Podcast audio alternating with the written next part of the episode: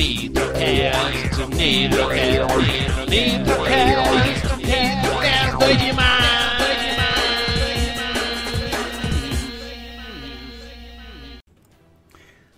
Olá pessoal, começamos agora a minha primeira Nitro Live, né?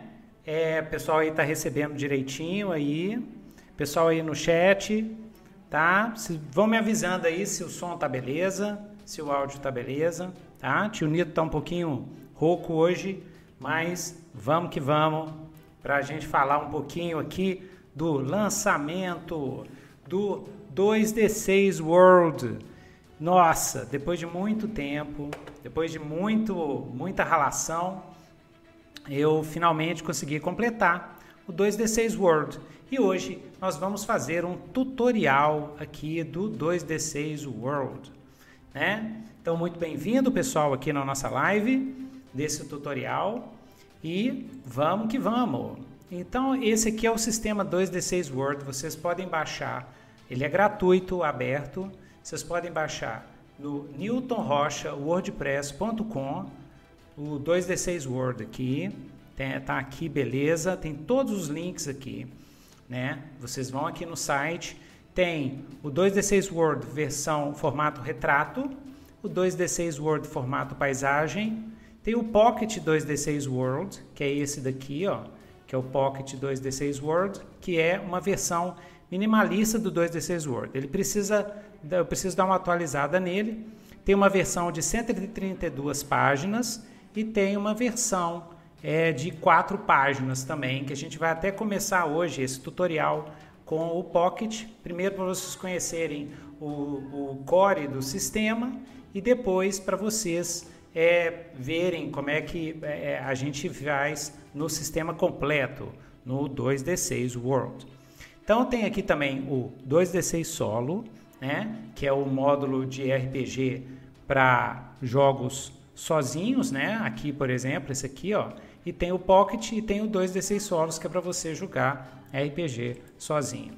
Aqui a gente também, né, para quem é, já acompanha aqui o, o, nosso trabalho lá no Nitro Dungeon, esse aqui é o meu outro sistema de RPG, o primeiro sistema que eu fiz, né, que tem aqui é, uma, um vídeo e tal, o pessoal gostou a beça desse sistema, né?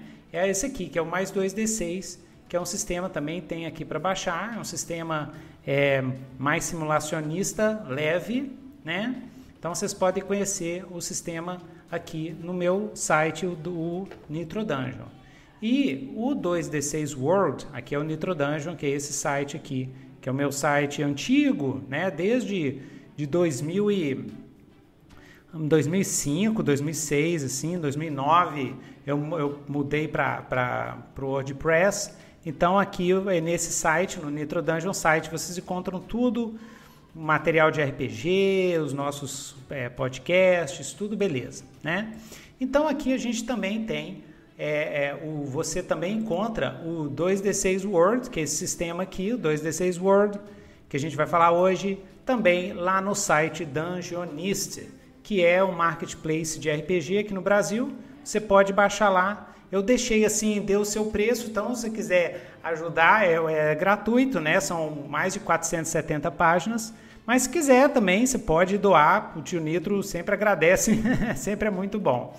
Né? Então aqui está no Dungeonista. Então tem vários locais onde você pode baixar o seu 2D6 World. O 2D6 World, né, ele é um sistema narrativista de regras customizáveis, né, e ele foi feito é, para esse joguinho aqui.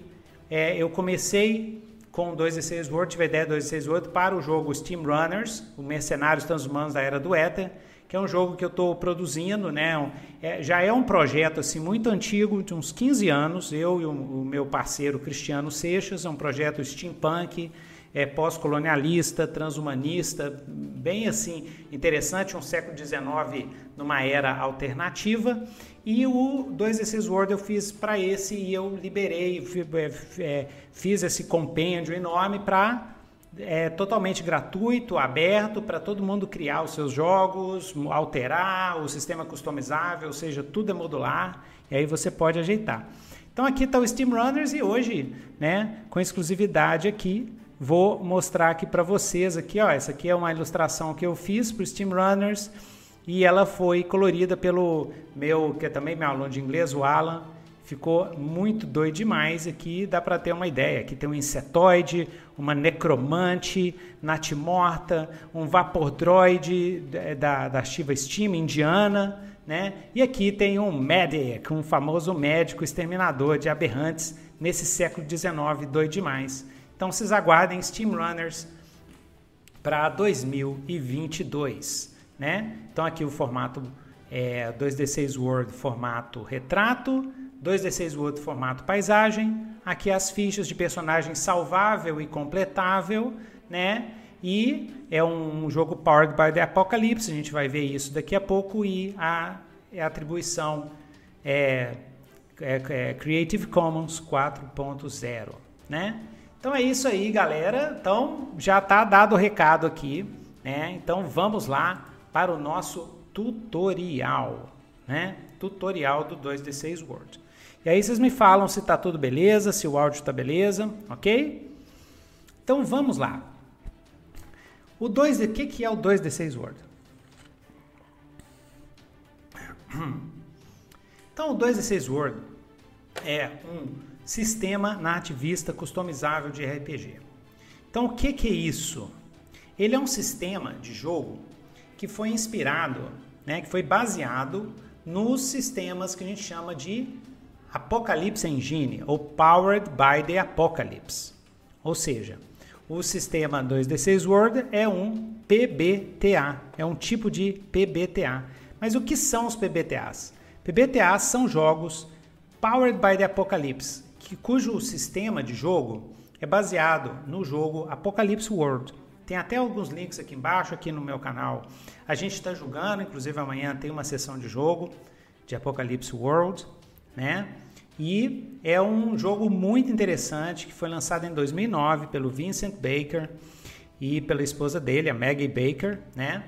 E esse jogo é, assim, para mim foi revolucionário porque ele trouxe uma mecânica muito interessante, uma proposta de jogo que a gente chama de narrativista. Então, o que, que é isso, né?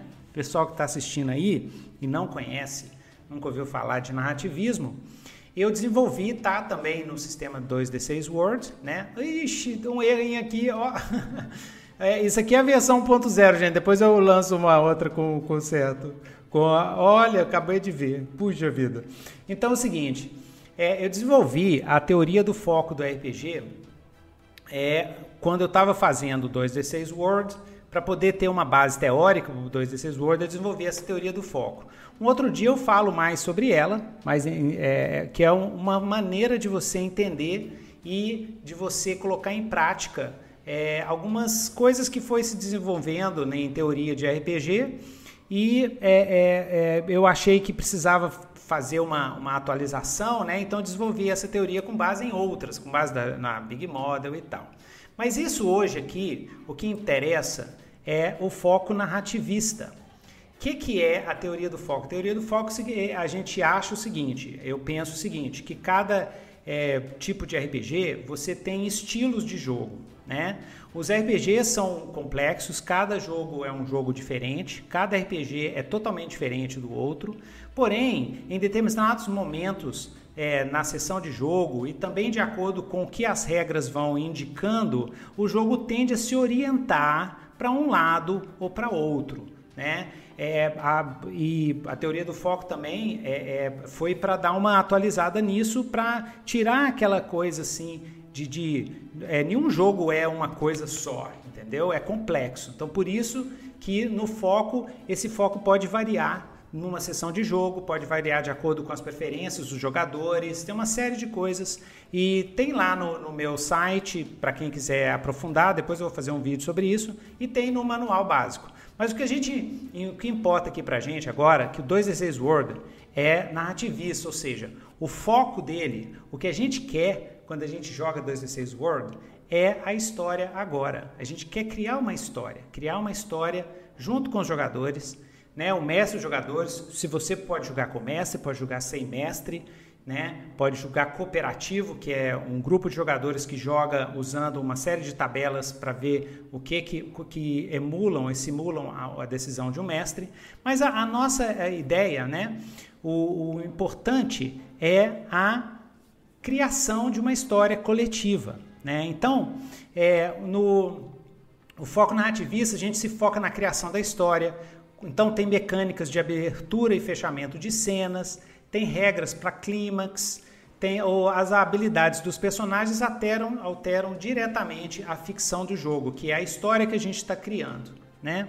Outra, outro elemento importante do, do termo a história agora é porque essa criação coletiva da história ela é o, o tipo assim ela é o, a prioridade primordial de uma sessão de jogo. Então, 2D6 World trabalha com isso.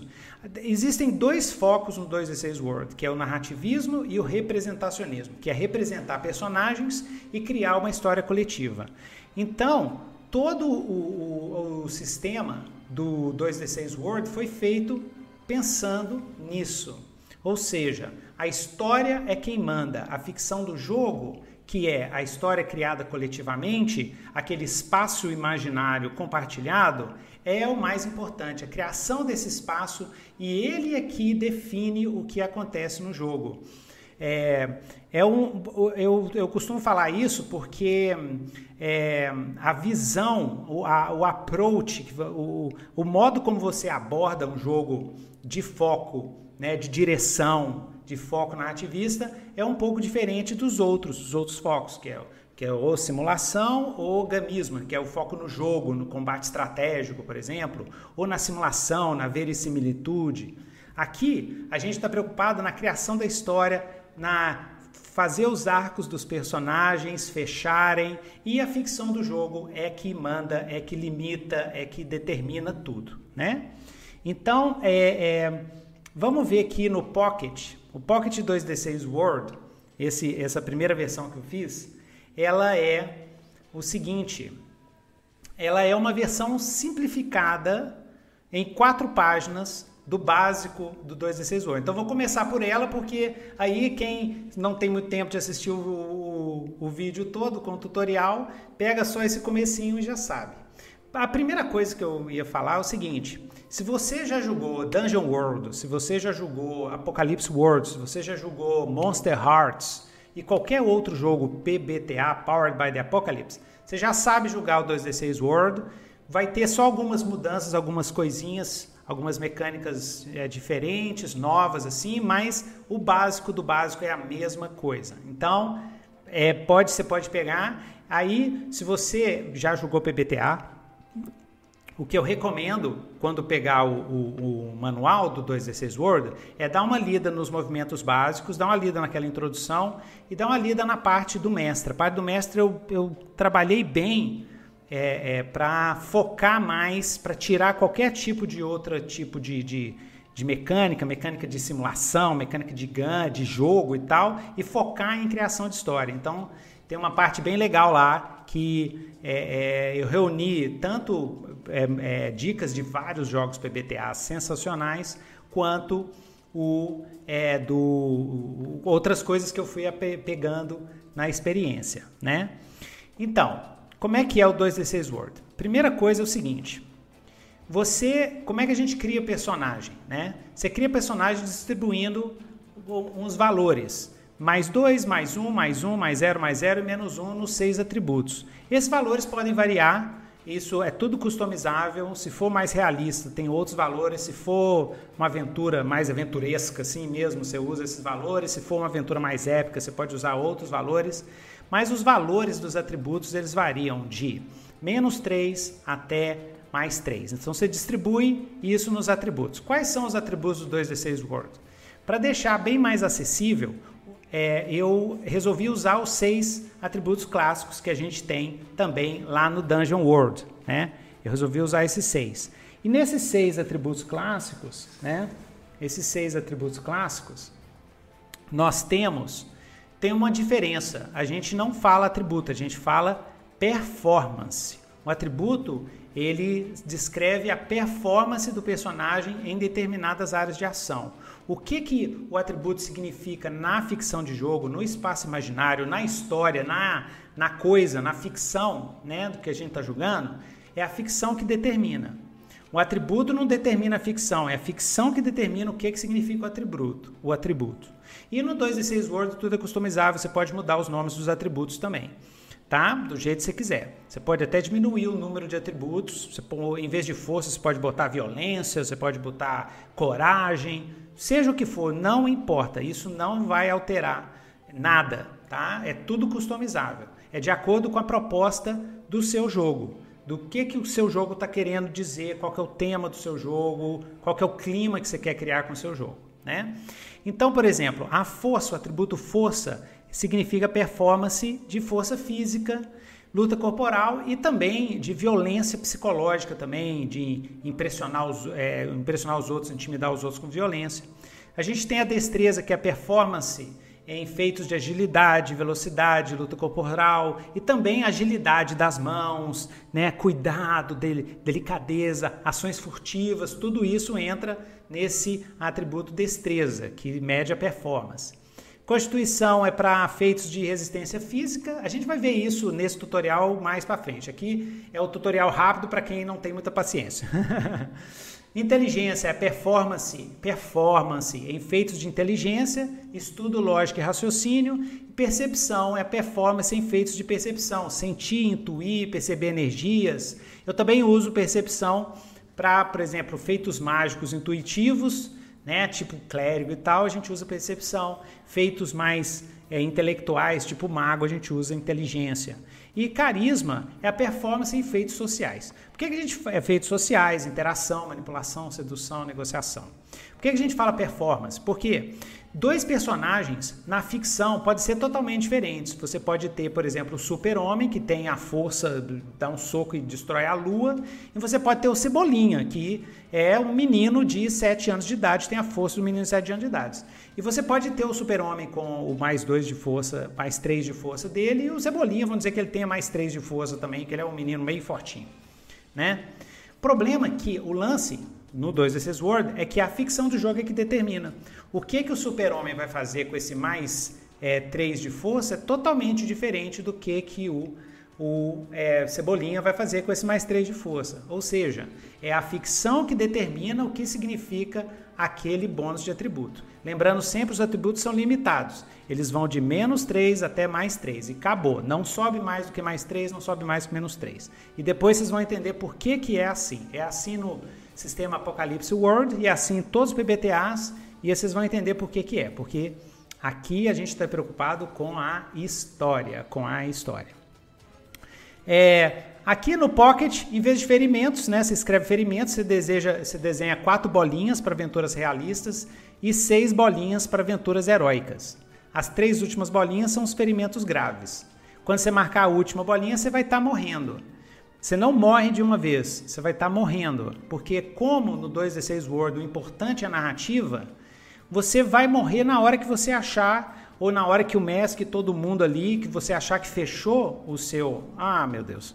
Ô, gente, agora que eu tô vendo que eu não. não... Ai, ai. Ok. Tio Nitra é meio, meio triste nisso, galera. agora sim, acho que agora tá, tá transmitindo o meu PDF. eu tava explicando aqui o PDF. Ok. Então, é isso. Então, voltando aqui, estou mostrando aqui o PDF do Pocket 2D6 Word. Força, destreza, constituição, inteligência, percepção, carisma, né? Foi isso que eu falei antes. Esse é o Pocket 2D6 Word de quatro páginas, tá, gente? É porque eu esqueci de, de ligar ali no, no OBS. Beleza. Então, tem os ferimentos. Você desenha quatro para aventuras realistas ou seis para aventuras heróicas, seis bolinhas. Toda vez que você sofrer dano, você marca uma bolinha, o dano lá no, durante o jogo. Marcando a última bolinha, você vai estar tá morrendo. E por que, que não morre de uma vez? Porque vai depender da ficção do jogo, vai depender do, do que, que é, que tipo de história você está criando. Se chegou na hora né, que o seu personagem vai se sacrificar, se caiu ali no morrendo, você pode usar isso para você conta lá e fala como é que foi a morte do seu personagem e tudo. Se não for a hora, conversa com o mestre e a gente dá um jeito de continuar a história de alguma forma. Existe essa escolha no 2D6 World. Né? Escreva equipamentos e armas, né? O dano do combate 2D6 World é muito simples, ele, o dano varia de 1 até 6. Então tudo entra nisso. Soco, chute, por exemplo, é um ferimento, armas de fogo é 2, armas de fogo pesada 3, granada explosivo 4, míssil bomba de avião 5 ferimentos para cima, porque aí é vai, o cara vaporiza logo de uma vez, né? Poderes e habilidades especiais, mesma coisa. 1, 2, 3 e 4. Poderes simples de 1 um, dá 1 um ferimento, poderes fortes 2, poderes épicos 3, poderes cósmicos 4 detalhe, área de efeito, como é que foi, aí você decide na ficção do jogo, tá? Essa é a versão Pocket de quatro páginas do, do sistema. O rolamento básico, esse rolamento é a única vez que tem matemática no jogo, tá? Por isso que o 2 decisor é legal, porque é super intuitivo, qualquer um pega, você pode jogar com criança, por exemplo. Você pega dois dados de seis faces, como esses aqui, ó.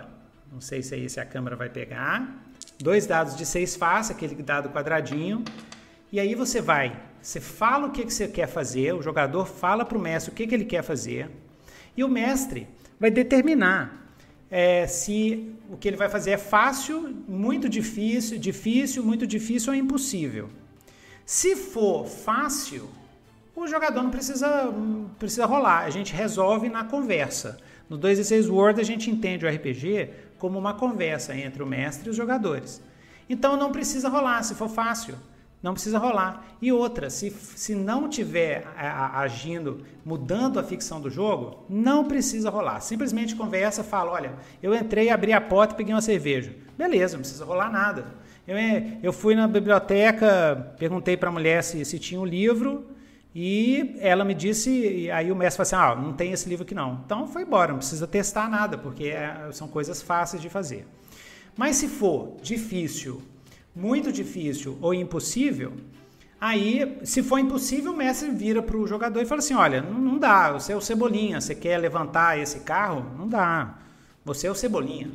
Ah, eu tenho mais três de força. Você tem mais três de força, mas você é o Cebolinha. Se você fosse o, o super-homem, tudo bem, mas a ficção do jogo é que limita e que indica o que, é que pode fazer, o que, é que não pode fazer. E aí o mestre pode falar, ó, isso é impossível. Mas se for difícil ou muito difícil, é, aí o mestre, se for muito difícil, difícil, o mestre vai falar o risco, vai falar assim, olha, é muito difícil e é muito arriscado. Por que, que o mestre fala o risco? Porque no caso de fracasso ou de sucesso parcial, vai acontecer uma coisa com o jogador, com o personagem do jogador, que a gente chama de protagonista. Vai acontecer uma coisa com o protagonista. O protagonista vai ter um problema. E o grau desse problema vai ser determinado pela dificuldade da coisa que ele quer fazer, né? E o jogador, além de falar o que ele faz, o mestre, além de falar da dificuldade, ele fala também o nível de efeito. O que é nível de efeito?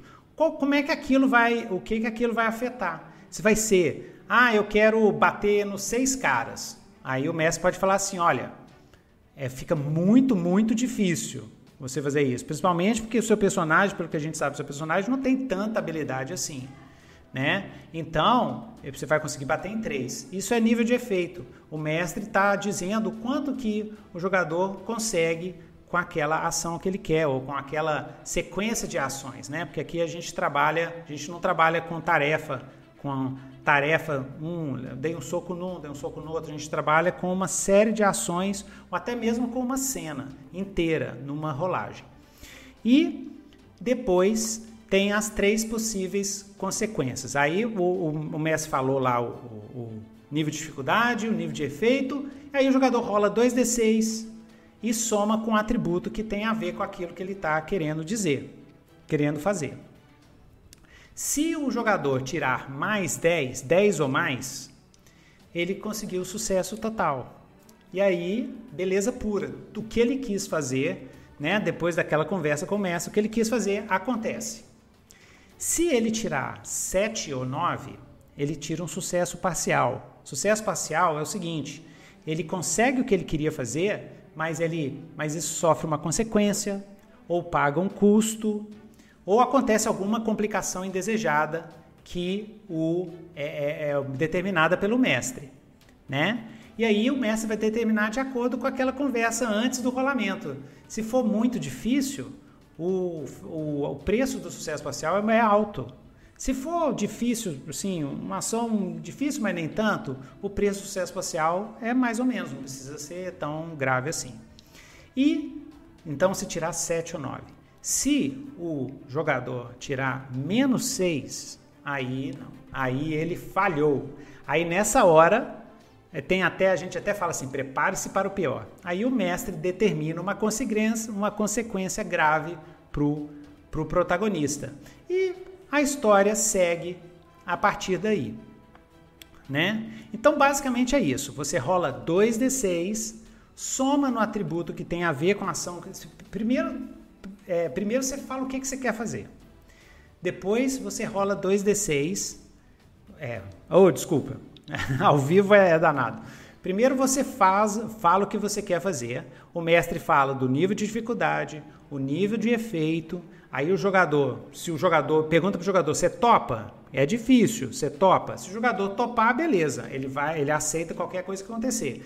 Ele rola 2d6, soma os dados, soma no atributo relativo à ação que ele está fazendo. Se ele estiver seduzindo alguém, soma carisma. Se ele estiver entrando furtivamente numa casa, soma destreza. Se ele estiver caindo no quebra-pau, no combate corpo a corpo com alguém, soma força. Se ele estiver tentando perceber se tem uma emboscada na área, soma percepção. Aquele esquema de sempre, tranquilex. Né? E aí ele rola 2d6, soma o atributo. Se for mais 10, ele conseguiu, sucesso total. Beleza, o que ele quis, o que ele decidiu, aconteceu. Se for 7 9, sucesso parcial. Ele consegue o que ele quis, ou ele consegue o que ele quis com uma, uma redução no efeito, mas acontece uma consequência. Ele consegue o que ele quis, mas paga um custo para conseguir o que ele quis, né? Ou então ele é, sofre uma, uma complicação indesejada, algo que ele não estava prevendo. E se tirar menos 6, aí ele falhou. Aí o mestre toma conta e explica o que, que aconteceu com ele. Esse é o sistema básico. Aprendeu isso, você já pode jogar 2D6 solo, qualquer pessoa, criança pode jogar, você pode jogar com qualquer gente. É relax demais. A outra mecânica que tem é rolar com vantagem ou com desvantagem. O que, que é isso? Por exemplo, tem situações que o protagonista é, tem uma vantagem, uma vantagem ocasional. Por exemplo, ele está é, é, ele tá querendo é, atirar a distância, né?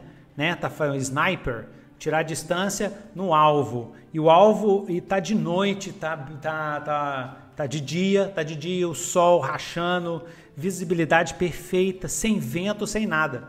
Nossa, ele vai dar esse tiro ali tranquilo, sem problema nenhum. Ele vai rolar com vantagem. Então, o que é rolar com vantagem no D16 Word? Você pega três dados, ao invés de dois dados D6, você pega três dados D6, rola os dados, você tira o dado que saiu mais baixo, soma os outros dois e pronto. Você ganhou esse, essa vantagem, você rolou com vantagem. Mas caso esse mesmo tiro esteja acontecendo numa noite de tempestade, bem de noite, chuva caindo em cima, a pessoa está muito distante, ela está com capuz, ela está com um capuz preto no meio de uma árvore, difícil pra caramba. Aí o mestre pode falar para o jogador, fala assim, olha, rola com desvantagem, tá difícil de você acertar. Aí ele vai rolar 3d6 e tirar o maior, o resultado maior. E aí fica com aqueles outros dois, soma e vê que se conseguiu ou não.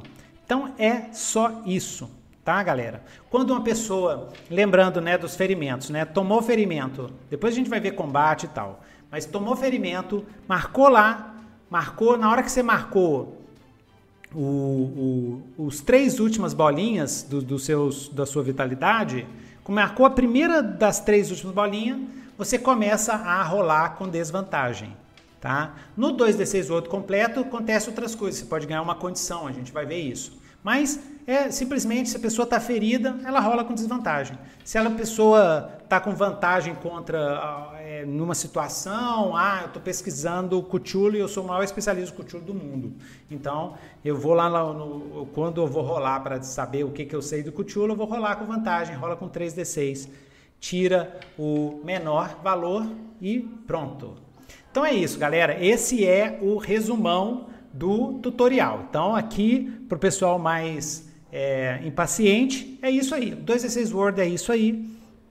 Você cria os personagens, os personagens têm atributos, tem é, o, o, perícias e tem os movimentos, é que a gente vai ver no 2D6 Word completo. No, no Pocket 2D6 Word, você simplesmente coloca os atributos, escreve as perícias e escreve as habilidades especiais. Você simplesmente escreve, ah, é, subir nas paredes. Beleza, seu personagem sabe subir nas paredes. Então, toda vez no jogo que você subir nas paredes, se for uma situação assim muito difícil, ah, eu vou subir nas paredes para saltar e, e, e, em cima dos seis, é, dos seis é, inimigos, né, dos seis bandidos lá, aí você vai falar para o mestre ah, eu estou subindo as paredes e vou saltar em cima dos caras. Aí o mestre vai falar para você se é o nível de dificuldade, o nível de efeito, o que, que você consegue fazer e você rola 2d6, soma, por exemplo, subir nas paredes é uma habilidade especial que tem a ver com destreza, né? Então soma 2d6 mais destreza e vai lá, sucesso total mais de 10, sucesso parcial 7, 9, falha menos 6. É só isso, o pocket, ok? Muito bom, tem muita gente jogando Pocket com é, é, de one shot, tá? O pessoal costuma me falar, eu gosto bastante. Então agora vamos para o mega tutorial em si, né, galera? Mega tutorial. É, antes de começar o tutorial, é, gente, ah, o 2 Word tem página né, no Facebook, tem o meu site, tem página no Facebook, tem comunidade no WhatsApp. É, é, o 2 Word faz parte da comunidade PBTA Brasil. Então, se você quiser participar do nosso grupo no WhatsApp, que é muito bom para discutir, discutir dúvida, essas coisas, só entrar em contato, manda um e-mail para mim aqui, ó, que eu mando o link para você, para vocês entrarem lá, ou mando uma mensagem aqui mesmo no YouTube mesmo, eu mando uma mensagem privada para vocês, para vocês entrarem no nosso grupo, né? É, a gente também tem um grupo, tem o PBTA Brasil no Discord, é um, um, um servidor livre né? Onde a gente, onde tem uma parte lá de 2D6, 2D6 Word e onde também todo mundo que curte PBTA entra, discute, comenta, junta grupo e essas coisas. E outra coisa, o 2D6 Word eu fui desenvolvendo ao longo de dois anos, então tem mais de, tem umas 50 horas de jogo aqui no canal Newton Nitro. A melhor forma de aprender o sistema é vendo ele sendo jogado. Então, eu convido vocês a assistir as, as nossas sessões de jogos, tanto da Legião, do, do, das campanhas de Legião à Era da Desolação, né, que é o meu cenário que eu fiz junto com o, o Antônio Pop para para a editora Buró Brasil, né, que já está à venda, né? Ajuda aí o tio Nitra aí, compra lá no Dungeonist o PDF, então compra o, a caixa do, do Legião lá no, no Buró Brasil. E, e eu mestrei aqui no Nitro Dungeon várias campanhas, inclusive uma imensa, né, que é a Legião Gélida, usando o sistema 2D6 World. A gente foi desenvolvendo o sistema ao longo dessas campanhas. Então tem muitas sessões de jogo que vocês podem ver o sistema sendo julgado, o que, que a gente faz, o que, que acontece numa sessão de jogo, que eu acho muito importante isso. Tá? Assiste, que aí você vai ver qual é a ideia do sistema. Vocês vão ver, vocês vão entender por que, que eu falo que é um sistema nativista, ou seja, focado em história, em criação de história. A gente não perde tempo com outros tipos de procedimentos, de regras, de mecânicas, não. Nós, todas as mecânicas são para construir história e para representar personagens. São os dois focos, né? Representar personagem e criar história. Os dois focos do sistema. É, deixa eu dar uma passada aqui no, no, no, PDF aqui. Esse aqui é o 2D6 solo, antes de a gente começar o, o mega tutorial detalhadaço. Esse aqui é o 2D6 solo, que é o que? É um sistema que eu fiz, ele é um módulo do 2D6 World, para você jogar RPG sozinho. Depois eu vou fazer um tutorial dele e até um, é, assim, um, eu não tive tempo, mas Eu vou até julgar aqui para vocês verem como é que é jogar RPG sozinho, que é muito bom, né? Recomendo demais. Então, mas tem lá, ele tá todo explicadinho, super legal, o pessoal gostou bastante, o pessoal fala que ajuda muito a, a quem não conhece RPG solo a aprender a jogar, né? Então, o 2D6 solos faz parte do, do da família 2D6 World, então vocês podem baixar lá, se você quiser aprender e jogar RPG sozinho. Tem um monte de oráculo, que é, são tabelas aleatórias que emulam é, decisões de mestre, que você pode usar. E o, o 2D6 Solo eu já botei junto com o Pocket 2D6 World para ir junto um sisteminha para quem não tem. Hum, você pode usar o 2D6 Solo para jogar qualquer sistema de RPG. Então esse aqui é o 2D6 Solo, né? É, ah, aqui é a ficha, depois a gente vai ver ela de novo. Esse é o retrato. Pocket 2D6 Word tem duas versões, tem a versão de 4 páginas e essa versão aqui tem 135 páginas.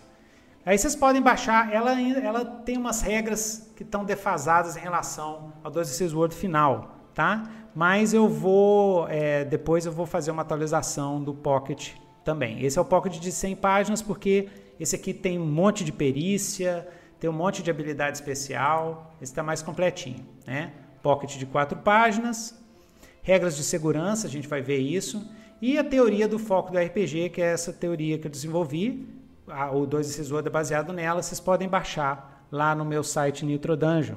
Depois eu vou fazer uma live que a gente vai conversar é, sobre isso aqui. Né? Então vamos lá. Ok. Ó, 21 pessoas, doido demais, nossa, recorde. Qualquer coisa, gente, pode colocar é, perguntas aqui no chat, tá? Que eu vou respondendo. Agora vou beber uma aguinha, né? Então vamos lá. Ok. Você pode baixar o 2D6 Word no formato retrato, que é esse aqui, que é no formato A4, para quem quiser imprimir, tá? É, por enquanto, pessoal, é assim, quiser imprimir, beleza. Mas esse, essa versão 1.0 é para vocês lerem e se tiver algum, porque eu fiz uma revisão eu mesmo o tempo todo, várias vezes, mas eu conto com vocês me ajudarem aí, se achar um errinho, uma coisa, eu já, já achei. Só de olhando aqui, já vi umas coisinhas, mas isso faz parte. Então aí, se vocês quiserem me ajudar também, pode mandar mensagem lá para mim, falar assim, ó, na página tal tem isso aqui, tá faltando, ou então isso aqui ficou repetido, alguma coisa assim, tá? Mas é gratuito e eu espero que vocês curtem bastante o sistema. Então esse é o formato retrato, para que a gente vai ver hoje aqui o formato paisagem. Então vamos lá. Agora é o mega tutorial. Ok. Primeira coisa, né? 2D6 Word, Creative Commons, Powered by the Apocalypse, né? E ele é aberto para todo mundo, pode usar, pode customizar, pode copiar o texto assim e colocar no seu jogo, não tem problema, liberado. Quiser é, fazer citação, ótimo, é de praxe, assim, a gente que trabalha com Creative Commons 4.0, a gente cita as pessoas de quem a gente se inspirou, pegou, né, e tal, porque também estava em Creative Commons, né. É, eu queria colocar aqui, né, no, no, nesse tutorial, os meus agradecimentos, né, porque o 2D6 Word, ele surgiu do Apocalipse Engine, né, é, e de vários jogos powered by the Apocalypse. Né? O que eu fiz foi assim, eu li a maior quantidade possível de Powered by the Apocalypse, mais de, de 100, mais de 100 jogos, né? quase 200 jogos. Eu fui lendo, fui vendo, vendo as mecânicas, coisas que eu gostava, coisas que eu achava que é, funciona mais naquele jogo específico, e eu fui pegando essas coisas e colocando no 2D6 World. Então o 2D6 World é, eu botei nos agradecimentos aqui, né? Ah, falando nisso, tem isso aqui, ó, galera. Tem os bookmarks, tá tudo bookmarkeado, tá? E eu falo para todo mundo que faz material de PDF, coloca os bookmarks, galera. Coloca os bookmarks porque, cara, ajuda demais, tá? Nessa versão e faz uma versão landscape dos seus produtos, que é mais fácil para usar no computador, né? Faz uma versão para imprimir e uma versão de landscape.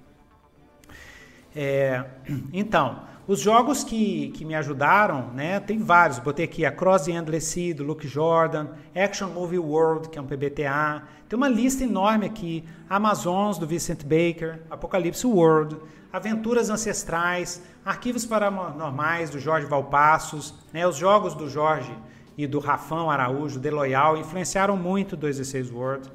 Vocês vão ver depois. Aventuras Ancestrais, do Diego Azevedo, que é brasileiro. O Blades in the Dark. Muito do 2D6 World veio do Blades in the Dark, tá? Principalmente a, a, coisa de efeito, nível de dificuldade e os relógios de progressão, que, que tem mais aqui, né? É, Bootleggers, do John Harper, Cartel, City of Mist também. City of Mist trouxe para o 2D6 World é, é influência do Fate. O Fate eu tentei colocar, eu tentei juntar muita coisa legal do Fate, que eu adoro, que é outro sistema narrativista muito fera, que eu curto pra caramba, e eu botei aqui no 2D6 World, né?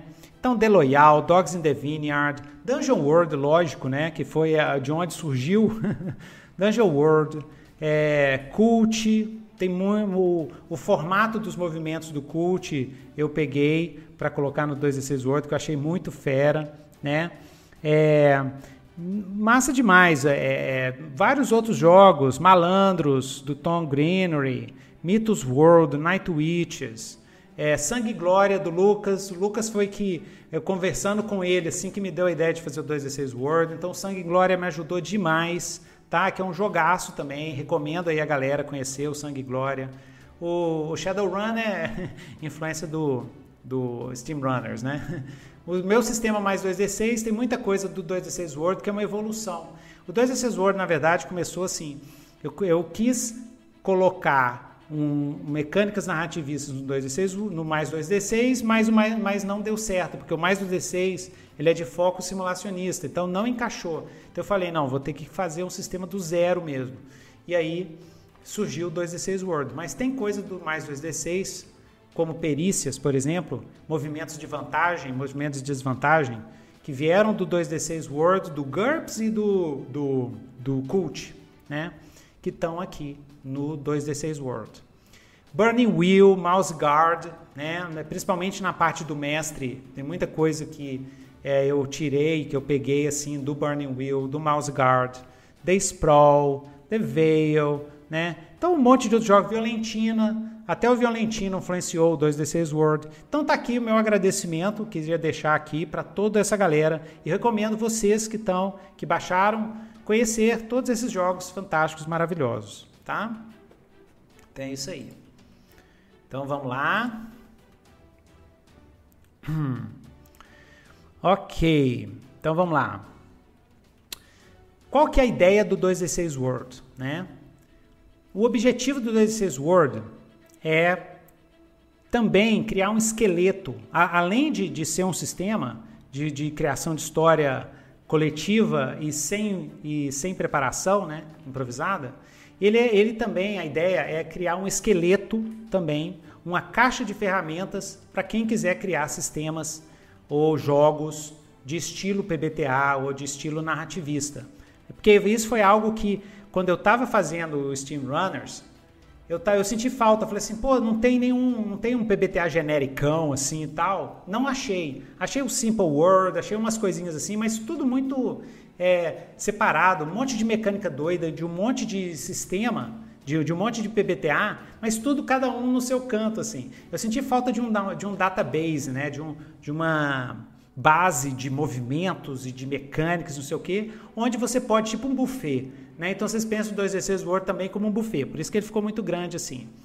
Então, ele é um buffet de mecânicas, tem várias coisas legais assim, que você pode pegar, usar, customizar, alterar e criar o seu jogo. Então, essa foi uma das ideias do 2D6 Word, ser uma caixa de ferramentas também, para que mestres, jogadores e criadores de jogos possam utilizar para criar os seus próprios jogos, né? É, então é isso, né? É isso. É, deixa eu ver o que mais aqui. Você pode usar e customizar o 2D6 Word para você criar manual de arquétipo, por exemplo, a gente vai ver isso, cenários, aventuras. Você pode alterar os movimentos básicos. Tudo no 2D6 Word é customizável, ok? Então vamos lá. O que, é jogo de RPG de mesa? Esse é, é clássico, né?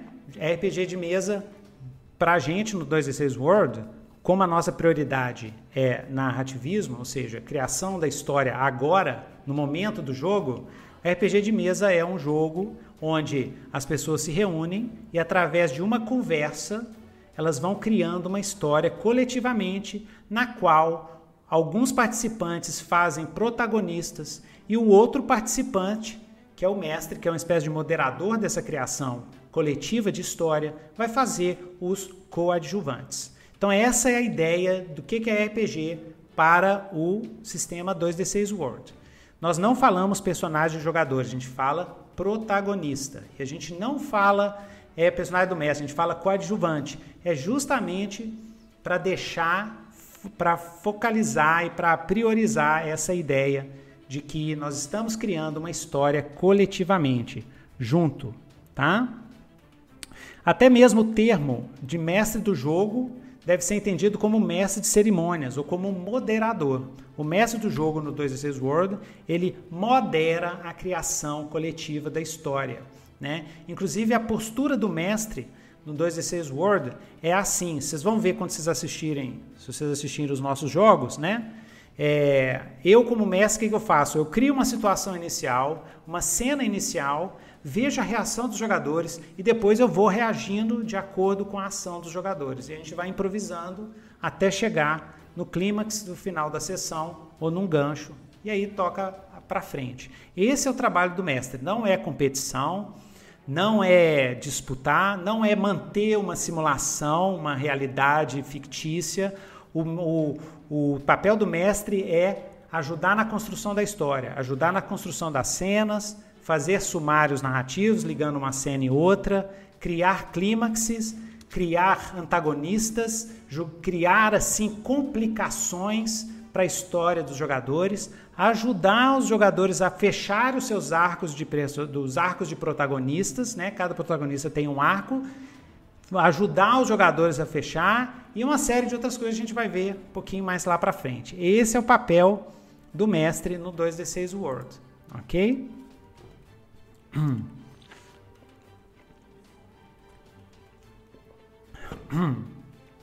Então, como criar um, um protagonista do 2D6 World?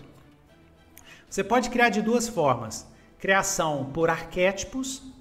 Você, o mestre ou o jogo que você criou, o mestre fala para você, ou tem também vários arquétipos no, no manual. Você escolhe um arquétipo, por exemplo, guerreiro, e aí tem uma série de sugestões de movimentos, de perícias, qual atributo você pode fazer, que tipo de equipamento você pega. Você pega aquilo, cria o seu personagem. Ou no 2D6 Word tem essa vantagem. Você pode criar livremente. Você simplesmente seleciona as perícias, seleciona os movimentos dos, do seu personagem, tem um número certo, tudo bonitinho, e aí você cria o seu personagem do jeito que você quiser. Então tem essas duas formas de criação. Né? E a outra, a outra coisa que, que, que acontece também no 2D6 World é, é que ele é todo customizável, ou seja, mude para o tipo de jogo que você vai jogar, o tipo de cenário que você vai jogar. Você pode mudar nome, número de atributos, tudo. O sistema funciona. Funciona com um atributo, funciona com três atributos, funciona com seis atributos. Por quê? Qual que é a magia? a magia é porque o que manda é a ficção do jogo. A ficção do jogo é que vai determinar o que, que significa os atributos que você está usando, como que ele vai alterar a história. Os atributos servem para alterar histórias. É esse que é a função. Não é para para eu tenho o meu atributo é maior do que o atributo do monstro, então eu vou vencer o monstro. Não, não, não é assim. Os atributos servem para criar novidades na história, criar coisas interessantes na história. Uma hora os, os, protagonistas vão ter sucesso, outra hora eles vão ter um sucesso com um problema, outra hora eles vão ter uma falha. É para isso que serve os atributos né, no 2D6 World. Então vamos ver aqui. Elementos básicos do 2D6 World. Esses aqui são os elementos básicos. Primeiro, os atributos, tá?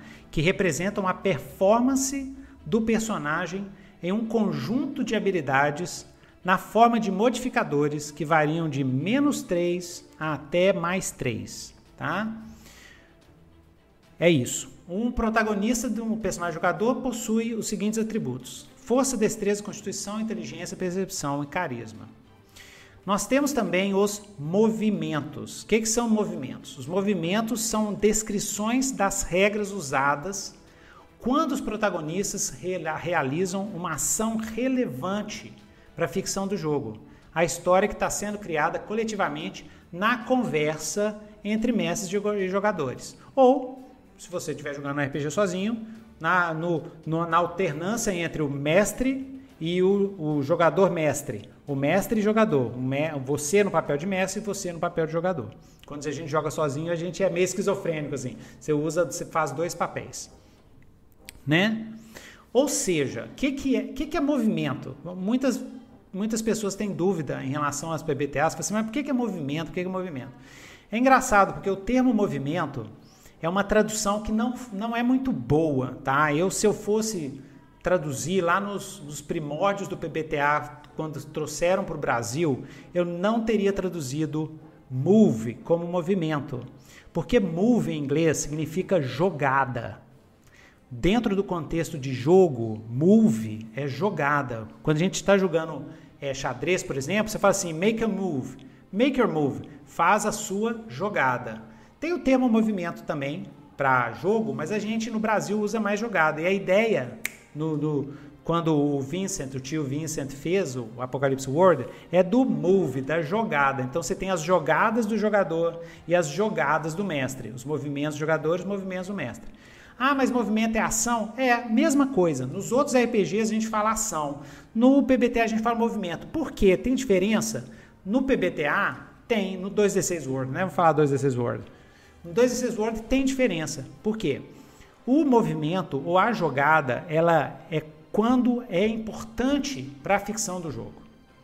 Quando é importante para a história, quando é importante para o que está acontecendo, quando vai alterar a, a história, a gente faz o movimento, a gente faz uma jogada. Quando não vai alterar a história, não precisa. E o que, que é fazer uma jogada? É simplesmente rolar dado. Rolar dado. Então, a ideia do termo movimento é simplesmente falar assim: olha, quando for importante para a ficção do jogo, você rola dado.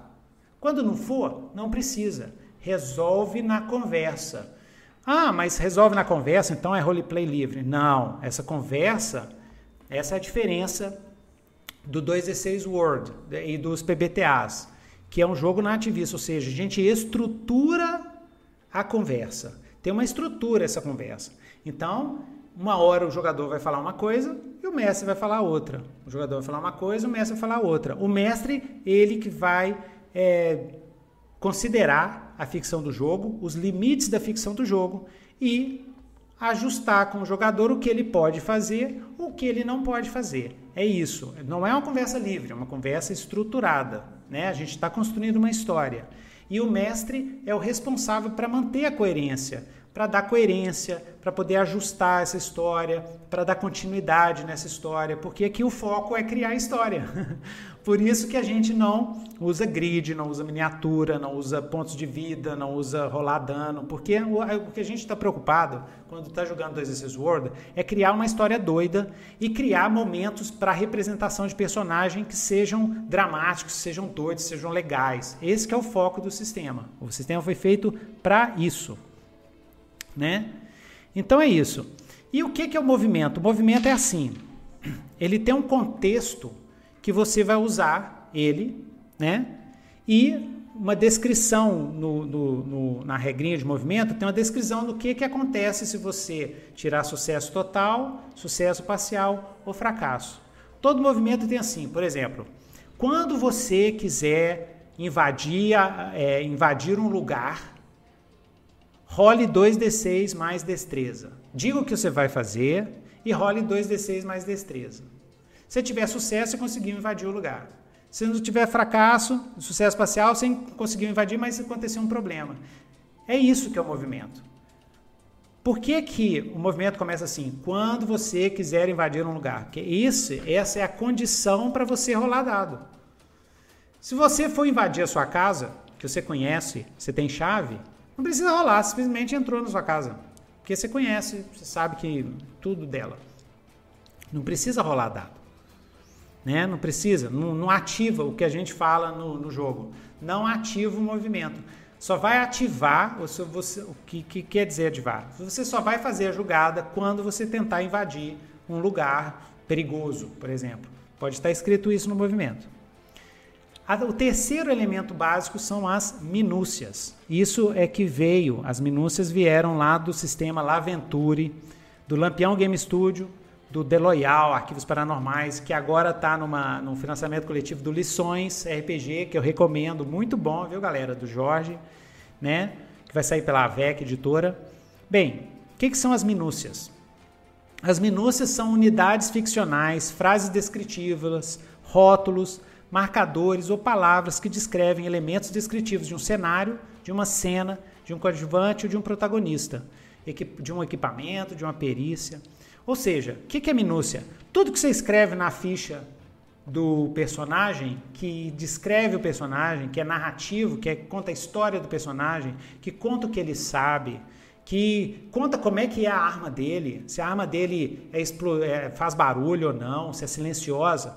Todas essas unidades a gente chama de minúcia, porque isso é parte essencial do jogo, porque o jogo aqui é narrativo, é narrativista, de foco narrativista. Ou seja, então essas coisas, se você falar que a sua arma é barulhenta, isso altera como você vai usar ela no jogo. Não é o bom. A arma, uma arma de fogo, ela tem o mais um se for bem vagabunda, mais dois ou mais três. Não tem diferença nenhuma entre uma bazuca, um não sei o que, não sei o que. Uma bazuca, uma, uma escopeta ou um revólver de mão. Tem diferença de mecânica, de número? Nenhuma, zero. Mas tem diferença de minúcia. Porque as minúcias são o quê? São essas unidades ficcionais. Então a bazuca, ela pode explodir um tanque, mas uma pistola não pode explodir um tanque. Então, explode tanques é o que a gente chama de minúcia. É a unidade ficcional. É algo que, se você pegar uma bazuca no meio do jogo, a gente sabe que ela explode tanque. Está lá escrito lá, explode tanque. Então, quando você usar ela no jogo, na história vai alterar isso. Então, são esses três.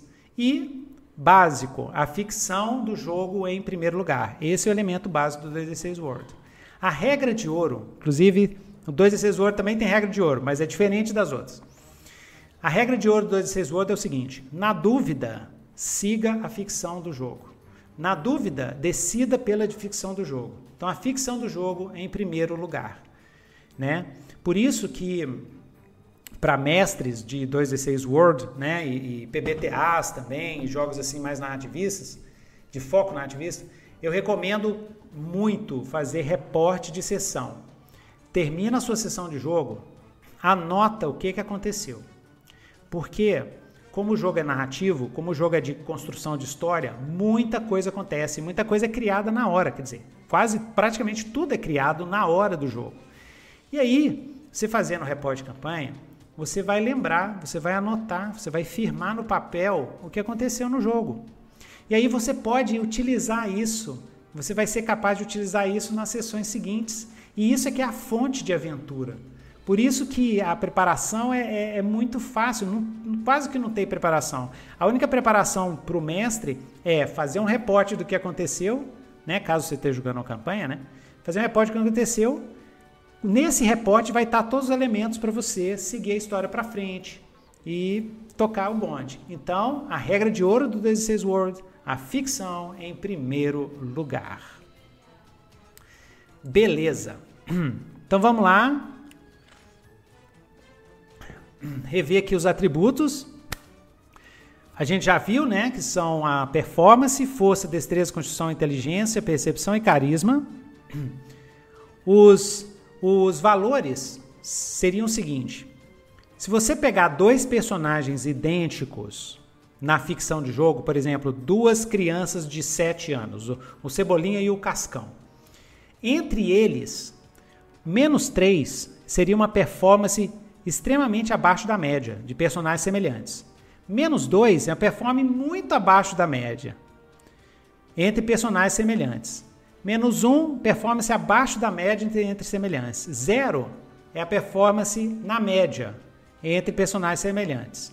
Mais um seria acima da média entre personagens semelhantes. Mais dois, muito acima da média entre personagens semelhantes. E mais três, performance excepcional entre personagens semelhantes. E aí, tio Nito, o que, que funciona isso no jogo? Funciona o seguinte: quanto maior for o atributo, mais chance de você ter sucesso.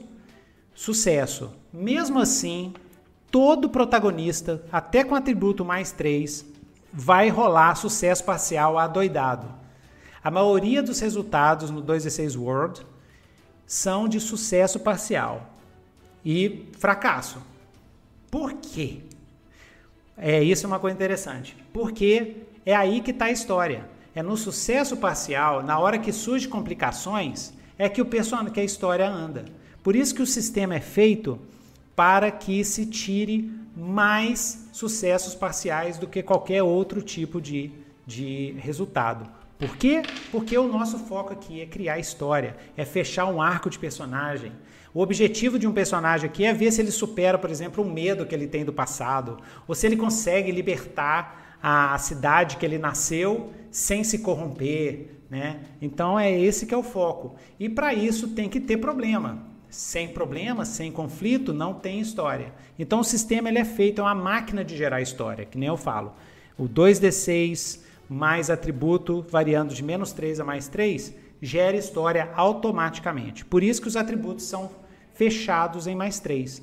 Porque mais 4, por exemplo, você já começa a ter quase só sucesso. Mais 5 acabou, você não tem mais sucesso parcial. Então o sistema é feito para continuar tendo sucesso parcial, até com personagens de atributo mais 3. Né?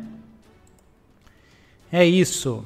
Atributos e a ficção do jogo, por exemplo, já dei o exemplo do Super-Homem e do Cebolinha, né? Então já foi. Movimentos.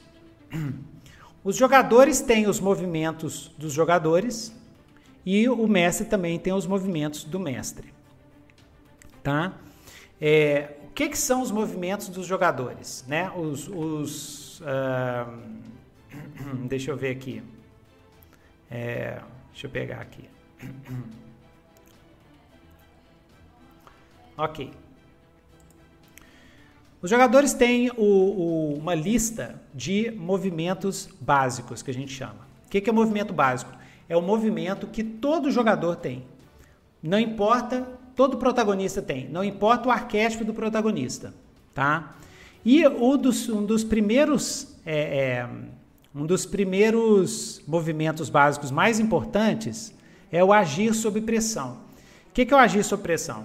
O agir sob pressão é um movimento que o jogador, que o, o protagonista faz quando ele está em uma, em uma situação de pressão, em uma situação de estresse. Então, você tem o seu protagonista, seja qual for o arquétipo dele. Se ele está correndo e quer saltar uma, uma, um buraco, por exemplo, um buraco, que é muito difícil, né? Ele vai rolar, ele vai estar tá agindo sob pressão, porque ele está correndo, provavelmente está correndo, é, é, tá correndo de um, de um perigo, né? Tem, sei lá, a polícia está correndo atrás dele, ele tem que saltar de um prédio para o outro, tipo a Trinity. Ele vai rolar 2d6, soma força, ou 2d6 soma destreza, dependendo do contexto, e vai saltar, porque ele está sob pressão. Então, a maioria dos testes, com esses testes mais básicos, a gente faz com agir sob pressão. Existem outros é, é, movimentos básicos dos jogadores, como adquirir recursos, né? que é quando você conversa com as pessoas para conseguir alguma coisa. Ajudar ou atrapalhar, que é um movimento que a gente usa quando um jogador quer ajudar um outro jogador. Por exemplo, um protagonista está fazendo alguma coisa lá, está pesquisando é, na biblioteca sobre cultos antigos.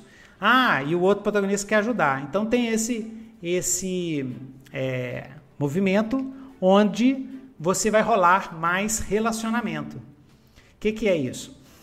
Os, os protagonistas eles têm um valor chamado relacionamento, que dependendo de como você se relaciona com as outras pessoas, vai, você ganha mais um, mais dois, de, de menos três, se você tiver problema com uma pessoa, até mais três. Nesse relacionamento. E você pode usar esse atributo relacionamento para ajudar alguém ou até mesmo para convencer uma pessoa de alguma coisa, tá? Outros outros movimentos básicos a gente tem analisar a pessoa, que é ver uma pessoa, ver se ela está falando verdade ou mentira, entender, analisar uma situação, que é analisar uma situação, você, você chega no lugar assim, né? Por exemplo, vou, só para dar um exemplo para vocês, né, de, de, do que, que é que a gente fala movimento. Olha só. Quando você analisar ou observar uma situação ou local a fim de ganhar alguma intuição ou conhecimento específico, descreva o que você está observando e analisando e como você pode saber o que deseja saber. O médico, de, o, o mestre determi, determinará o nível de dificuldade, o nível de efeito e o risco. Caso você aceite o risco, role mais percepção. Se você tirar mais 10, você pode fazer quatro perguntas abaixo para o mestre e rola com vantagem seu próximo teste, se você fizer com base nas respostas. Então, olha só as perguntas. Se você usar, todo protagonista pode usar isso. O que aconteceu aqui é, recentemente? O que está prestes a acontecer? O que deveria receber minha atenção? E um monte de outras perguntas semelhantes. O mestre vai responder essas perguntas e a história assim continua. Outros movimentos, combater corpo a corpo, por exemplo, combater a distância, consultar conhecimento acumulado, criar flashback. Esse é uma jogada, né, um movimento, uma jogada que todo protagonista, todo jogador e seus protagonistas podem fazer. O que, que é isso? Isso aqui veio lá do Blades in the Dark. Você pode, por meio de flashbacks, que é a descrição de cenas ou sumários de eventos passados, você pode ter exatamente o que for necessário para resolver uma situação no presente da ficção do jogo. Então a ideia do flashback é o seguinte: você é, tá lá, tá, você tá lá jogando, chegou assim, ah, vamos invadir o castelo do vampiro. Ao invés de vocês, por exemplo, preparar, fazer toda aquela preparação para chegar, vocês podem ir direto no castelo do vampiro e na hora lá criar uma cena de flashback. Na hora que você vê, por exemplo, tem um monstro na frente do castelo, né? Tem um, tem um guarda-costa orc no castelo, né?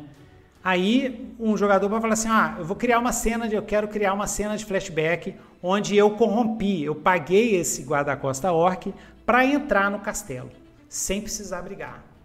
Aí beleza, ele gasta um ponto de flashback que tem na, na ficha do 2d6 World, ele cria essas cenas de flashback. Se for preciso, se o mestre achar que é preciso testar, ativou algum movimento, fazer algum teste de dados, testa. Se não, ele simplesmente cria a cena e fala assim: olha, encontrei com um cara e paguei uma grana para ele, para ele deixar a gente entrar. Beleza, termina a cena. Quando ele chega no castelo do. do quando ele chega na entrada, ele vira pro orc e fala assim: Ei, orc, beleza? Tá massa? O orc olha para você, lembra né, que ele recebeu a grana e falou assim, beleza, pode entrar aí. Então essa é a cena, esse é o movimento criar flashback. E a gente usa doidada, é divertido, é bom demais esse movimento de criar flashback, né? Você também pode usar uma cena de flashback, esse movimento criar flashback, para fazer um retcon, que é continuidade retroativa. Então vamos dizer que porque como no 2 e 6 a gente vai criando a história à medida que vai jogando, muitas vezes a história fica sem pé nem cabeça. Às vezes tem algumas coisas assim, acontece uma coisa, você assim, ah, peraí, mas o meu personagem fez isso. Ops, fez isso no passado, não, não fez isso no passado. Aí a gente pode criar uma cena de flashback para mudar a história do passado, falar assim, não, ele encontrou esse esse vilão no passado, naquela cidade e tal. E aí o que, que você falou para ele? Na cena de flashback. Ah, eu disse que um dia eu iria me vingar. Massa. Volta pro presente da ficção, você vê o vilão, fala assim, o vilão vira, eu me lembro de você. Isso é o que a gente faz, retcon. Então é esse movimento que você usa criar flashback, você pode fazer um retcon e ir modificando a história. Né? Outro movimento é influenciar, que é seduzir, movimento investigar, pensar fora da caixa. Esse movimento foi muito interessante, foi sugestão dos, dos jogadores. O pensar fora da caixa é o seguinte: muitas vezes, durante o jogo, você quer fazer alguma coisa, mas, por exemplo, às vezes o seu atributo que você tem é um atributo muito fraco. Né? Sei lá, você quer é, vencer um cara na, na no, no, braço, assim, no, no, no, queda de braço, mas a sua força é menos 3. Aí, aí, mas a situação do jogo você vai ter que fazer uma queda de braço com outro cara. Como é que você, que você faz? Você pode usar o movimento pensar fora da caixa. O que, que é? O jogador fala o que ele quer fazer de uma outra forma, ou seja, usando um outro atributo, e aí ele rola o movimento pensar fora da caixa. Ele rola aquele atributo para resolver aquele desafio. Então, por exemplo, se ele quiser dar um beijo no nariz do cara que ele está fazendo queda de braço e com isso vencer, ele vai rolar mais carisma. Pensar fora da caixa, 2d6 mais carisma, dá o beijo, o cara fica, oh, se ele tirar sucesso, né, lógico, ou sucesso parcial, o cara assusta, pum, ganhou, tem força menos 3, mas ganhou, usando o movimento pensar fora da caixa, né? Proteger alguém, que é o movimento que a gente usa para você proteger um aliado, por exemplo, você pode dar um bônus para esse aliado. Manter o controle, esse é também muito importante. Esse é muito para jogo de cuchulo. O manter o controle é um 2d6 mais inteligência para você não endoidar, não enlouquecer, é, manter a, a, sua calma e tal. A gente usa manter o controle. Resistir danos físicos e marcar ferimentos. O que, que é isso? Toda vez que você sofrer dano físico na ficção do jogo, ou dano psíquico também, mas se sofreu dano físico, é, porrada, veneno, seja lá o que for, que aconteceu lá, você rola 2d6 mais constituição. E se você tirar mais 10, por exemplo, você consegue resistir e você não marca ferimentos. Se você tirar 7 e 9, você marca metade desses ferimentos. E se você tirar menos 6, é muito grave. Você marca todos os ferimentos que atravessaram a armadura. Tem a armadura varia de 1 a 2. porque é, mas a armadura é ficcional, tá? Esse jogo é um jogo de posicionamento ficcional, um dia a gente pode conversar sobre isso. A armadura é ficcional, você, você bota um de armadura, mas você tem que definir na ficção o que, que é essa armadura, né? Porque dependendo do que acontecer na ficção, essa armadura não vai contar para nada. Se você botou um, um colete de Kevlar e o cara enfiou em você uma, uma lança de ferro, é muito difer diferente de você estar tá com uma armadura totalmente de placa de aço, assim. Né? Então aí a armadura não conta. A armadura ela só serve para tirar o número de ferimentos que entra no, na pessoa. Tá? Mas tudo é definido na ficção. É a ficção é que manda. Então, se, se pela ficção o cara está no meio tá no meio de uma explosão, ó, cara, foi pulverizado, foi pulverizado, não precisa fazer nada não. Porque a ficção, lembra, a regra de ouro do 2 e 6 Word é a ficção é que manda. Então, resistir dano físico, trocar dano físico por complicação ficcional, isso é uma regra do 2 e 6 Word. Ao invés de sofrer ferimentos, todo jogador, protagonista, fala assim: ah, não, eu posso trocar esse ferimento por uma complicação? Pode. Aí você troca o ferimento por uma complicação no jogo. Ao invés de você quebrar a perna, na verdade você perdeu o amuleto que você estava tirando do, do, do, é o amuleto principal da sua aventura. Você perdeu esse amuleto. Outro movimento que tem é usar perícia. No 2D6 Word, os personagens, os protagonistas também têm perícias. E a perícia é simples. Como é que você usa a perícia? Vamos dizer que você tem a perícia de computação. Seu, seu, seu personagem tem a perícia de computação. Então, toda vez no jogo que ele usar a computação, ele rola com vantagem. Ups, começando a chover aqui. Ele rola com vantagem. É simples assim. Rola 3d6, tira o menor resultado, usa o, o é, rola com vantagem. Rola 3d6, tira o menor resultado, soma os dois maiores e pronto, e segue o bonde. Esse que e o movimento para isso é usar perícia. Cada perícia está ligada a um atributo, ok? Esses são os movimentos básicos que todos os protagonistas têm.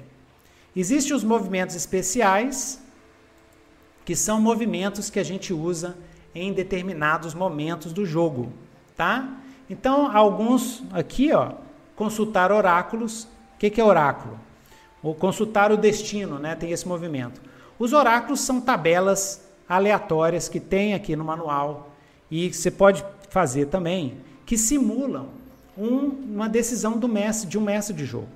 Então, ao invés de você, o mestre de jogo, isso é uma coisa que a gente gosta de fazer. Ao invés de você, mestre de jogo, ficar toda hora, toda hora decidindo o que, que vai acontecer, você pode usar diversas tabelas né? tabela de complicação, tabela de, de duas opções, tabela de decisões, para que a tabela faça a decisão para você. Se vocês verem os meus jogos aqui, eu toda hora eu uso esse oráculo aqui, oráculo do destino. Então, quando acontece alguma coisa na ficção do jogo, eu viro para a galera e falo assim: vamos consultar o oráculo. Eu não tenho a menor ideia. Será que os bandidos estão dentro da caverna ou não estão? Será que os orcs estão te esperando na caverna para emboscar ou não? Sim ou não? Aí a gente rola um D6, vai nessa tabelinha aqui. Se tiver 6, sim, e algo reforça a resposta. Se tiver, se tirar 2, não, mas algo enfraquece a resposta. O que quer dizer isso? É não, mas, por exemplo, nesse caso, será que os bandidos estão, os bandidos estão na caverna? Não, mas algo enfraquece a resposta, ou seja, não estão os bandidos, mas eles estão próximos. Eles não estão na caverna, mas eles estão próximos, né? É... Outro movimento especial, criar relacionamento.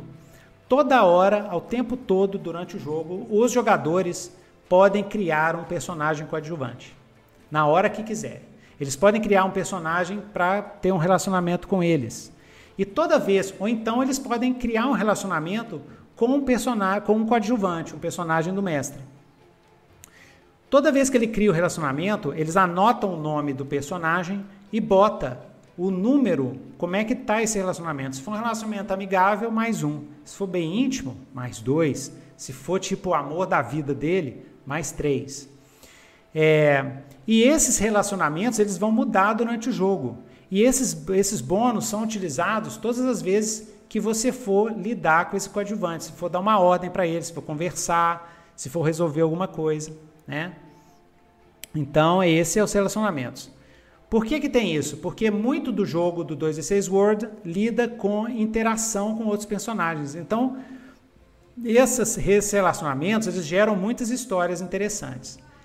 Tem algumas mecânicas, por exemplo, dívida de favores. Você pode fazer um favor para um coadjuvante, coadjuvante fazer um favor para você, você ficar com dívida com algum outro coadjuvante e ter que pagar essa dívida. Tem uma série de, de é, é, coisas que a gente pode fazer com o criar relacionamento, né?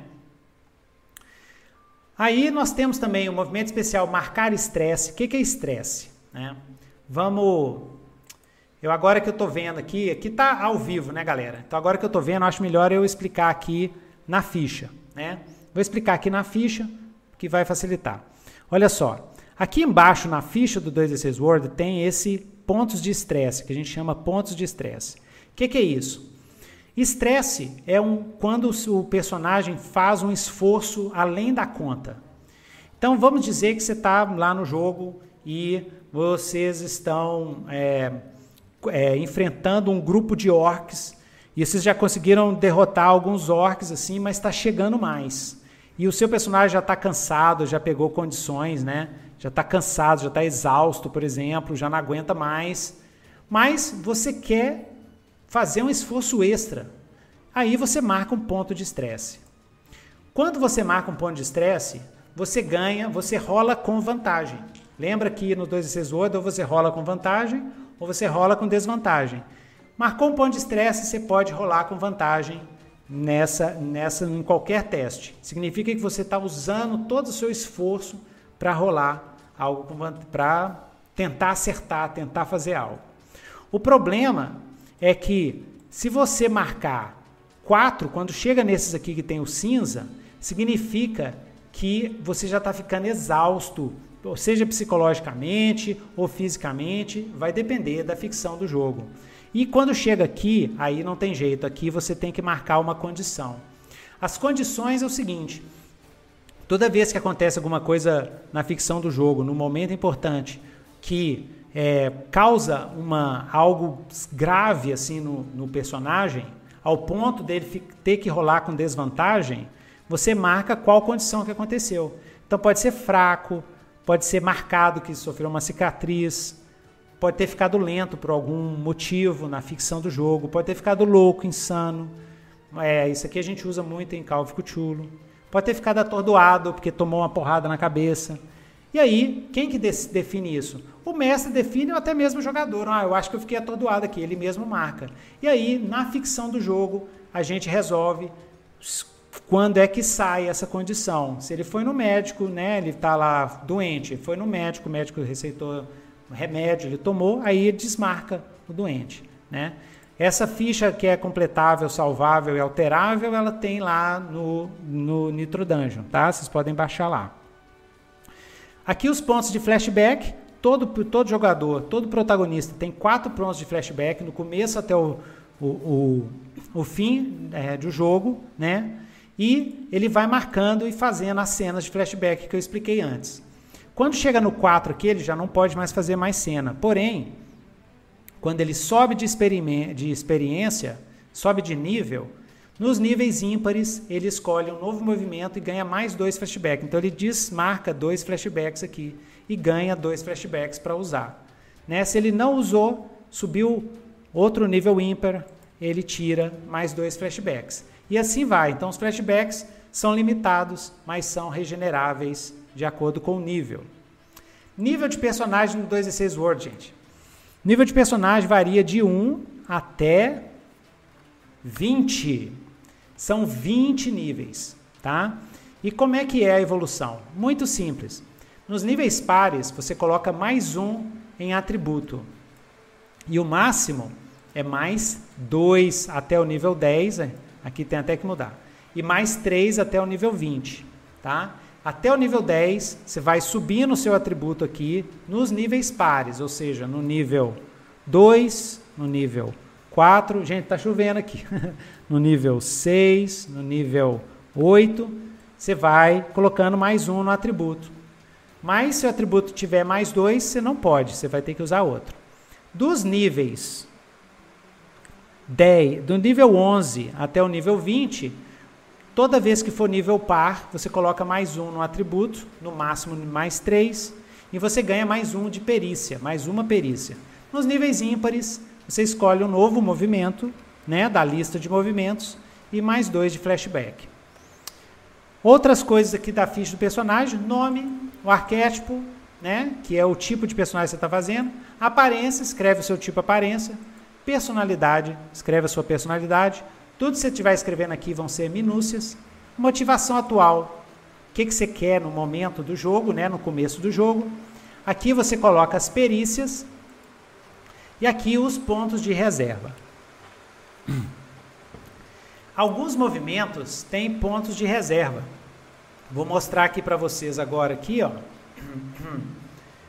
Movimentos de magia, por exemplo, né? Quer ver? Ó. Magia das esferas. Olha só. Ou magia improvisada. O que, que é esse? Esse é o movimento de arquétipo. Então, você quer fazer um mago, você escolhe esse movimento magia improvisada. Olha só o que está escrito aqui no movimento magia improvisada. Você é capaz de conjurar magias arcanas de maneira improvisada, como magias elementais, fogo, água, terra e ar invocação de entidades, magias de proteção, entre outras. A sua magia causa até 3 de dano, tem um alcance de 20 metros, e as entidades invocadas possuem atributos de menos 2 a, menos, a mais 1, e devem ser criadas com aprovação de um mestre. A magia pode conceder até 2 de armadura e ter duração de uma cena de aventura. Né? Então, você começa o dia com 6 pontos de magia. Esse é o ponto de reserva. Você vai escrever aqui, ó pontos de magia e coloca 6. É isso. E aí, toda vez que você usar magia, você tira um desses pontos de reserva e faz o teste, tá? Você fala como você vai usar essa magia, o mestre vai determinar o nível de dificuldade, nível de efeito e risco. Você gasta uma magia, é, rola 2d6 mais inteligência, 10 ou mais, a magia é conjurada com sucesso, 7 ou 9, a magia é conjurada, mas algo de errado aconteceu. Aí o mestre explica o que aconteceu. E menos 6, a conjuração fracassou. E aí acontece coisas. Né? Mas isso é o ponto de reserva. É isso. Ponto de reserva são esses pontos que em alguns movimentos você vai usar para fazer. Aqui os relacionamentos. Todo relacionamento, tanto com outros jogadores, né? a ligação que você tem com os outros jogadores, ou com coadjuvantes, você escreve aqui. Então, por exemplo, é, Fernando. Fernando é meu amigo, eu tenho mais um com ele. E aí, durante o jogo, toda vez que eu for falar com o Fernando, eu rolo esse mais um. Se eu quiser convencer ele de alguma coisa, eu rolo, eu posso rolar o relacionamento e ver o que acontece. Se o Fernando brigar comigo, esse relacionamento diminui, fica menos um, por exemplo. Equipamento, inventário e anotações, aqui é o equipamento que você coloca, e aqui você escreve os movimentos do seu personagem, tá? Beleza, gente. Então, vamos ver aqui é, as perícias, por exemplo. Olha só. Acrobacia, bidestria, armadilhas, armas brancas, artesanato, naquele esquema de sempre, com atributo do lado relativo à perícia. No, no, quando a gente cria um personagem, né, na criação de personagem, a gente faz assim: primeiro você imagina o tipo do protagonista, depois você pensa na aparência, depois você distribui os, os atributos. Tem a aventura realista, heróica, épica, tem vários tipos de, de, de bônus que você pode usar. Cria o histórico, motivação, você seleciona de 5 a 10 perícias.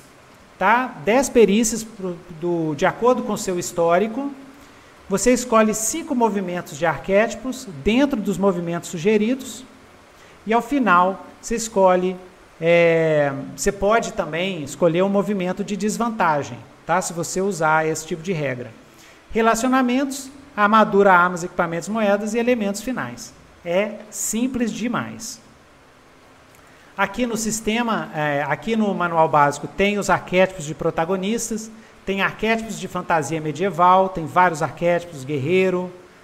E o que, que tem no arquétipo? Tem os atributos principais, movimentos sugeridos, vantagem, desvantagem, etc. Paladino, por exemplo, quais são os, os movimentos sugeridos para o paladino, as vantagens sugeridas. E aí, dentro desses, dessa seleção, você cria do jeito que você quiser. Arquétipos de horror, de horror urbano, por exemplo, investigador, combatente, monstro. Arquétipos de ficção científica, cientista, piloto, tecnomago, né? Outros arquétipos de ficção científica, algumas sugestões aqui, né? E depois vem a maior parte do sistema, que é um catálogo dos movimentos. Os movimentos de arquétipo, então tem os movimentos de força, movimentos de destreza, e tem, tem para todo tipo de RPG, tá? é, furtar e arrombar, mestre da luta, movimentos ágeis. E aí vai, olha lá, tem, são vários, vários movimentos. Ó. Movimentos de percepção, por exemplo, para você customizar o seu personagem. Consciência ampliada, detetive de elite, destemido, né? E é, vamos ver aqui o que é, que é diferente. Isso aqui veio lá do. Isso eu achei muito legal, veio lá do cult. Que são os movimentos de vantagem. Que isso não costuma não ter em PBTA, mas os movimentos de vantagem são simples.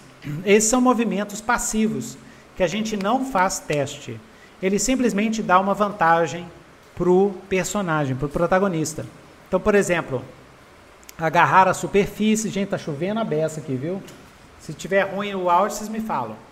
É, agarrar a superfície, aumentar a alimentação solar, por exemplo, é, desconfiado, direção absoluta, corpo androide ou ciborgue. Isso tudo são movimentos de vantagem que você pode selecionar para criar o seu personagem. Duelista de sabre de luz, por exemplo, esses são movimentos passivos, né? Que você simplesmente compra e fica.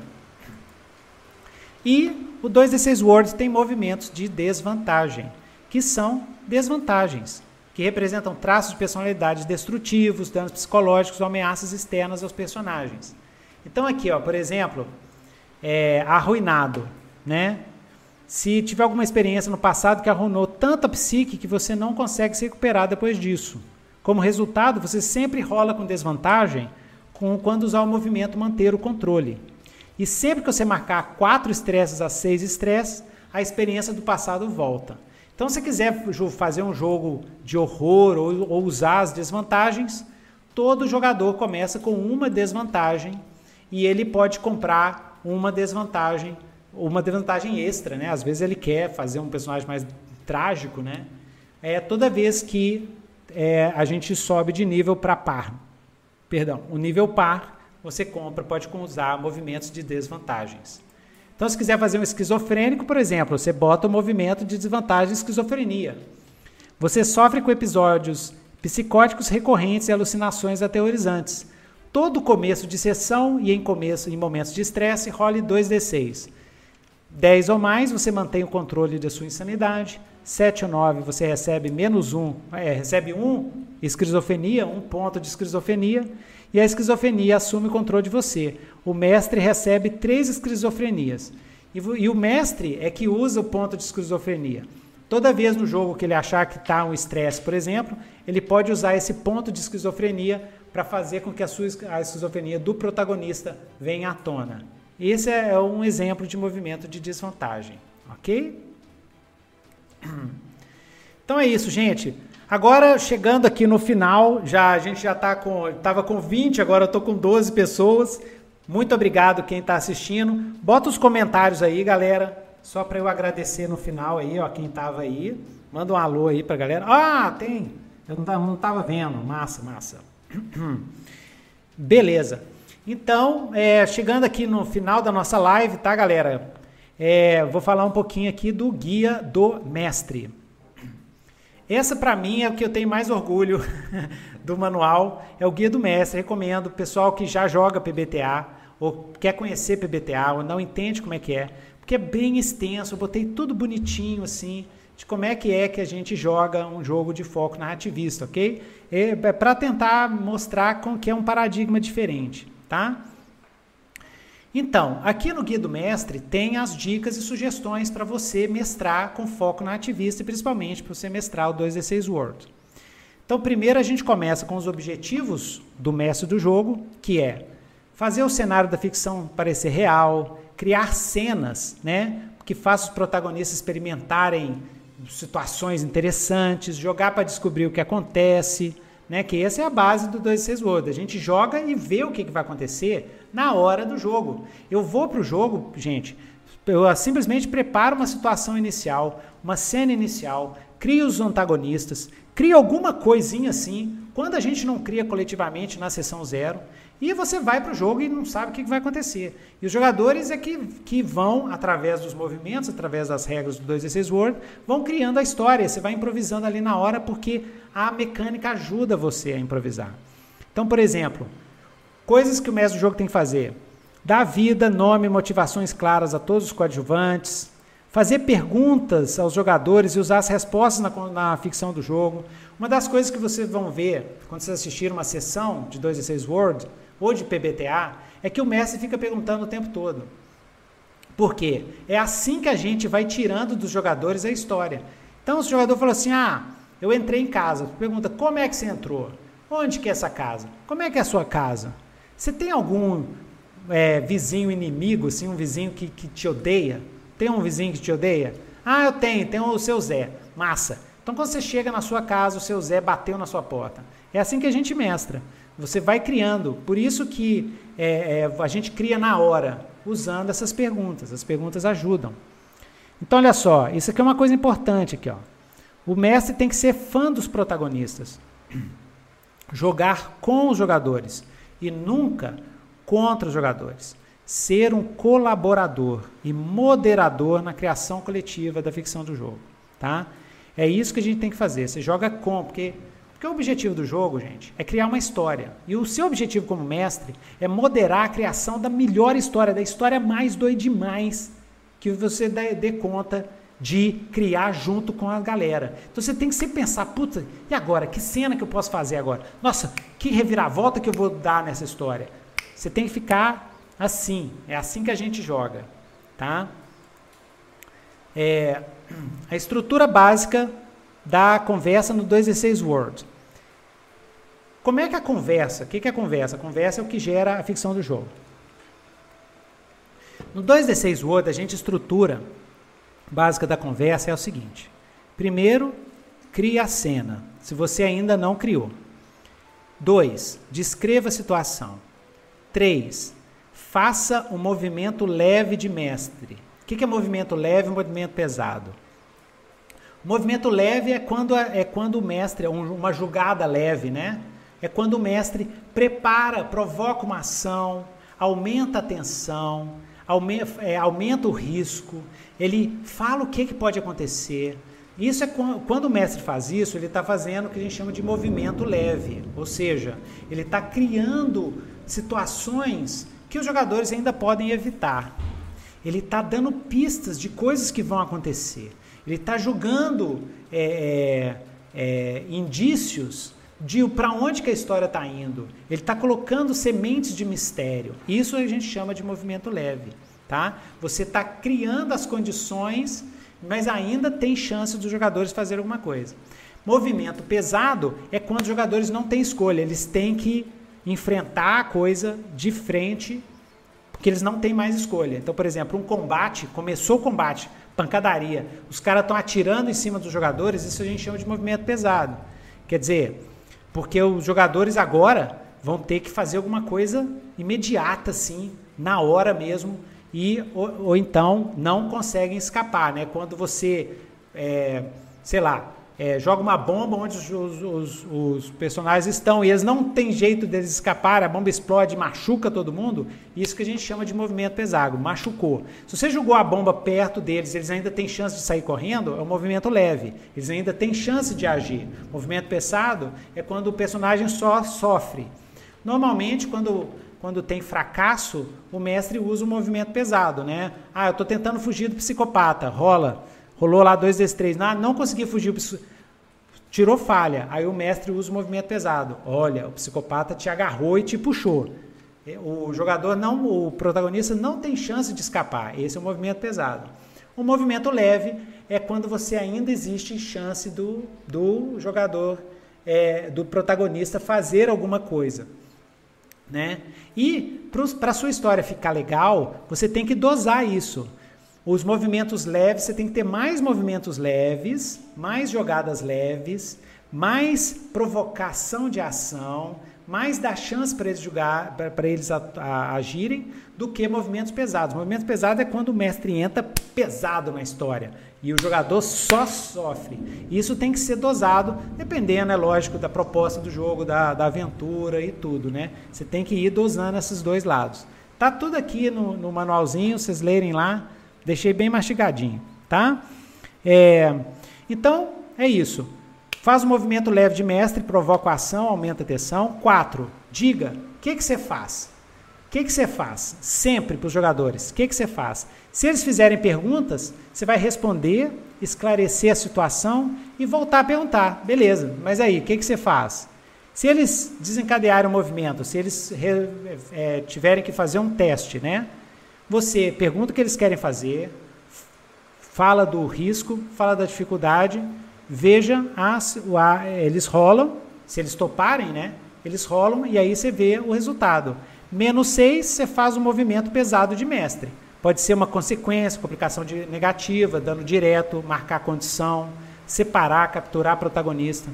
Entre um 7 de 7 a 9, faz o que o movimento diz para fazer. Se ele conseguiu ou conseguiu de maneira reduzida e surgiu um problema, surgiu uma complicação. E se eles não ativarem o movimento, bem, se, se o que eles estão agindo não ativou o movimento, aí e eles ignoraram uma ameaça, uma coisa assim, aí você faz um movimento pesado, você cria uma consequência negativa. Caso contrário, você diz o que o que está acontecendo se a cena ainda está acontecendo, você volta lá para descrever a situação. Acabou a cena, o que, que a gente faz? Resolve todas as situações, vê se está tudo beleza, marcação de condição e tal, e toca a história para frente. Tá? É isso. E aqui para gente tem muito mais coisa aqui, mas senão vai ficar muito muito é, compridinho. Só uma coisa que eu queria deixar. É, isso, isso é algo que eu coloquei bem para o mestre, que é o seguinte: no 2D6 Word, como é que você mestra? A sessão de jogo vai ser uma mini história. Se for uma campanha, vai ser um episódio. Se for uma aventura é, de um one shot, de uma aventura, vai ser uma história com começo, meio e fim. E o fim tem que ter um clímax. tá? Isso está na regra do jogo. Como é que você vai mestrar? Você vai mestrar utilizando cenas, tá? Ó, cenas, episódios e tal. É, você vai, você vai é, é, mestrar utilizando cenas e sumários narrativos. Cena e sumário narrativo. Que, vamos ver primeiro o que, que é cena. A cena é quando alguma coisa acontece com os protagonistas.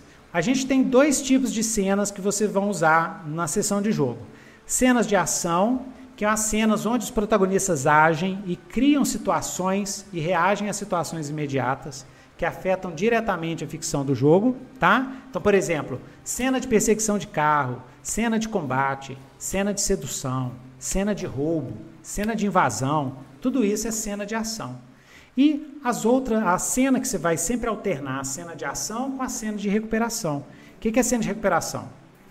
É o que quando os protagonistas se recuperam das cenas de ação seja restaurando forças, reagrupando, pensando, planejando, forjando relacionamentos, né? desabafando conflitos interiores. Né? Tem uma mecânica que eu esqueci de falar hoje, mas está lá no manual do, do pontos de estresse. Quando você vai marcando estresse, você pode tirar estresse nas cenas de recuperação, num bate-papo, indo no bar, enchendo a cara, ou usando drogas, ou fazendo yoga ou conversando com um coadjuvante, trocando segredos interiores, e aí você vai tirando o estresse. Por que, que tem essa mecânica? Porque a grande mágica do 2 e 6 Word dos PBTAs é a interação entre os personagens, os protagonistas, e os protagonistas e os coadjuvantes. É aí que a história fica doida, tá? Então é isso. Nas cenas de ação, a gente tem dois tipos de cena. Na cena de ação a gente tem cena dramática, que é cena que envolve emoção, envolve discussão, envolve, é, é, por exemplo, um combate, uma cena de drama mesmo. E cenas procedimentais. Procedimentais é aquela cena de investigação, de, de saída estratégica, de fuga, que envolve algum tipo de, de, de procedimento tá? Desarmar armadilha, montar uma armadilha para o inimigo, são cenas procedimentais. São os dois tipos de cenas de ação, né? E como é que a gente cria? Como é que durante na sessão do jogo você cria essas cenas? Muito simples. Você, o mestre pode criar uma cena, né? Entendeu? Por exemplo, o mestre pode virar para um jogador e perguntar o que, que o jogador vai fazer, né? Então o Krunk, enquanto o, o elfo Legolas e o anão Gulin partiram para o banquete real do castelo, o que, que você faz? Aí o jogador de Krunk é, pode responder, né? Falando assim, é, o jogador né, responde, eu vou investigar aquele poço estranho na entrada da cidade. Só do jogador ter falado isso, criou uma cena chamada O Mistério do Poço. Esse é o começo da cena. E aí você começa a cena, descreve a situação, descreve o que está acontecendo, vira para o jogador e pergunta: o que, que você faz? Né? É isso. Isso que é criar cena.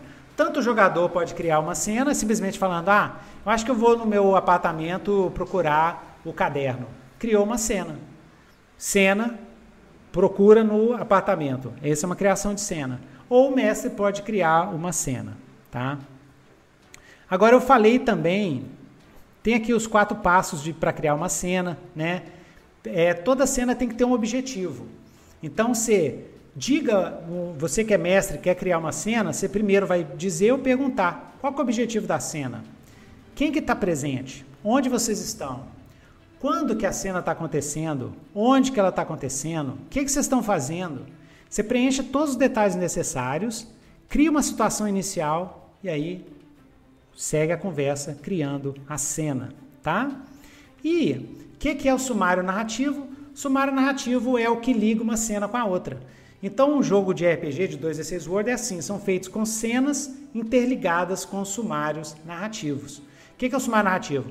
Ah, é quando você resume uma transição, por exemplo, sumário narrativo de transição, você fala o que, que aconteceu entre uma cena e outra. Ah, nas semanas seguintes vocês é, cruzaram as montanhas dos suicidas, sobrevivendo da caça, não sei o quê. Nos dois meses seguintes, então, nas, nas horas seguintes, vocês ficaram procurando o professor na universidade, mas não encontraram. Todas essas horas, tudo isso foi é, resumido em um sumário narrativo. Então você tem sumários narrativos de transição, que faz a transição de uma cena para outra, e um sumário narrativo de contexto, onde você, onde o mestre explica um contexto. Ah, esse é o reino dos anões que vivem no, na base do vulcão do olho de fogo. Esse é um sumário narrativo de contextualização. Ou seja, um jogo de RPG de 2D6 World é composto de cenas de ação, cenas de recuperação e sumários narrativos. E essas cenas, você vai construindo essas cenas na seguinte estrutura: início, desenvolvimento e final com clímax, tá? Tá bem mais detalhado no manual, depois vocês olham, mas é relax, né? Então é isso, gente. Eu acho que já já é, deu. Ah, tem relógio de progressão, mas isso aí isso aí depois vocês veem lá, é muito tranquilo, é muito simples de usar. Eu uso nos, nos, nas minhas sessões direto. Né? Criação de ameaças, que são os antagonistas do jogo, do, do, do, dos personagens, né? são os perigos, os, as facções, as frentes. Então tem toda essa, essa instrução para o mestre do jogo, né? mas é, é simples, é simplão. Tá? Tem aqui também no manual a primeira sessão de jogo, ajudando o mestre a julgar a primeira sessão de jogo, como é que faz a sessão zero. A gente fez uma sessão zero de Apocalipse World no domingo, domingo, dois domingos atrás, amanhã vai ser a segunda sessão, a sessão 1, um, né? Que a sessão zero é simplesmente uma conversa entre os jogadores, né? Aqui também tem sobre criação de aventuras, tem uma lista de alguns exemplos de coadjuvantes de fantasia medieval, coadjuvantes de horror, Regras para RPG solo cooperativo. No manual já tem as regras e tem os oráculos do 2D6 solos já no manual, se você quiser jogar o 2D6 World sozinho. Então é isso aí, pessoal. Ah, eu esqueci de falar também, tem as regras de segurança, tá? Que são as regras de segurança? São as regras para manter a segurança do jogo, tá? É muito importante isso a gente tem duas mecânicas de segurança. O que, que, é, que é mecânicas, que é regra de segurança? Tipo assim, para você garantir que todo mundo se divirta e que nada no jogo surge possa ofender ou possa deixar alguém traumatizado, alguma coisa, possa, tem algum gatilho. Então, o 2D6 Word tem, você faz a conversa inicial com os jogadores, explicando a proposta do jogo, o que, que eles querem que tenha, o que, que eles acham que não pode ter, os gatilhos, se alguém tem algum gatilho que, que é, converse nesse começo, mas durante o jogo a gente tem dois, dois é, técnicas. Movimento cortar a cena, se uma cena do jogo estiver ofendendo ou, ou, desagradando alguém, faz simplesmente o, o, a tesourinha com a mão assim e a cena é cortada. Então, por exemplo, ao invés de um jogo de horror ou de fantasia sombria, um protagonista vai ser torturado, não precisa descrever. Se o jogador falar assim, ah, não, Corta a cena. A gente corta a cena, fala assim: depois de vários dias de tortura, não precisa descrever a tortura, você foi julgado lá no, na dungeon, lá na masmorra.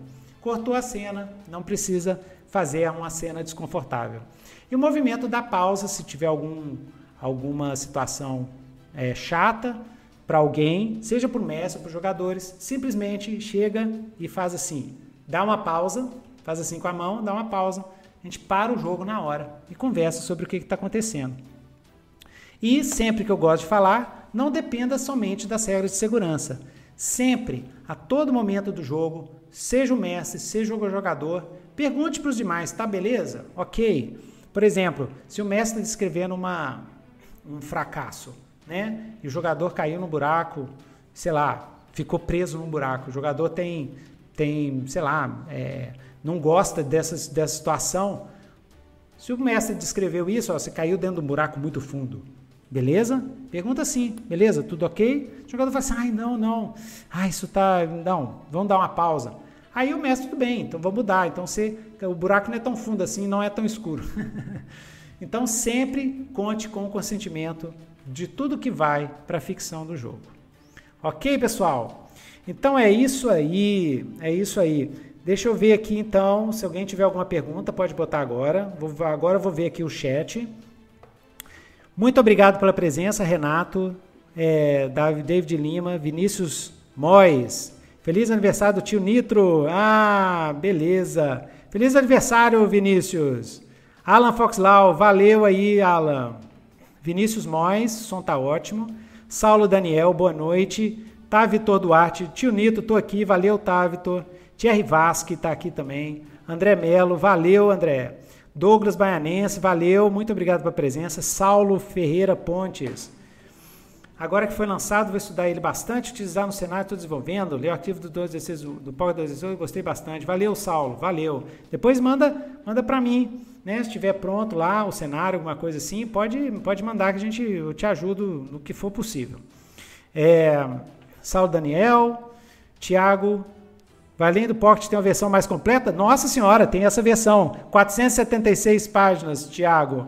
Essa deve ser a versão mais completa possível. Valeu, valeu Renato, Alan, muito bom. Tá, Vitor? Tutorial 216 solos, por favor, vou fazer. Davi Lima, um, um, bom mistério com pistas armadinhas. Pode correr da sessão de jogo criada na hora? Pode sim, claro que sim, David. Você, você prepara o mistério, você se for mestre, né? Prepara o mistério, prepara as pistas amarradinhas e toca o bonde. E joga a situação inicial. Só que, David, você vai ter que ter flexibilidade, porque no 2 e 6 World os jogadores realmente tomam conta da história. Então você vai ter que ir é, moderando a história e vai mudando as pistas, colocando mais para frente, mais para trás, vai ajustando de acordo com o que acontece na ficção do jogo. Mas pode sim. Recomendo se assistir a nossa sessão Atrás do Espelho, foi mestrada pelo Thierry, um dos nossos jogadores, usando o Pocket 216 Word. Uma história de mistério cheia de pista e criada na hora, ficou sensacional. Tiago, valeu, valeu. É, The Bad Guy, The Bad Games, boa noite. Sangue e Glória é muito bom, exatamente, recomendo. Bruno Henrique, 216 solo é com certeza a ferramenta essencial, valeu, dá para qualquer sistema. Cláudio Tocado, boa noite, valeu Cláudio. Beleza. Lucas Games, valeu, valeu, grande Lucas do, do Clube do XP. Saulo Daniel, valeu. Tony Mota, beleza. Ah, dia 20. beleza, foi hoje. Muito bom. Feliciano Amorim, mais um PBTA, valeu. Jonathan Santos, guia do mestre muito completo, bem completo. Valeu.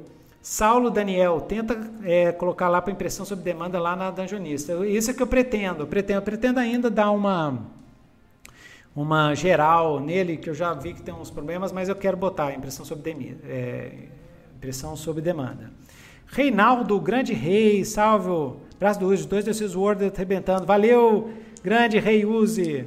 Tony Mota, abração, tio Nitro, valeu. Herbert Williams, parabéns, tio Nitro, tudo de bom para você. Cthulhu Clayton, boa noite, Nito, boa noite a todos. Saulo Daniel, sim, eu vou mandar para você assim que tiver. Valeu, valeu, Alan. Então, gente, muito obrigado e vocês podem é, é, ir lá no site Dungeonist, deixa eu fechar aqui com a, com a, com a isso. No site já tem para download no site Dungeonist, lá no Nitro Dungeon Blog e Qualquer coisa, só perguntar e manda para mim. Se você julgar, julgou com 2 e 6 Word, manda para mim. Nitrocast, Nitrocast, Nitrocast, Nitrocast,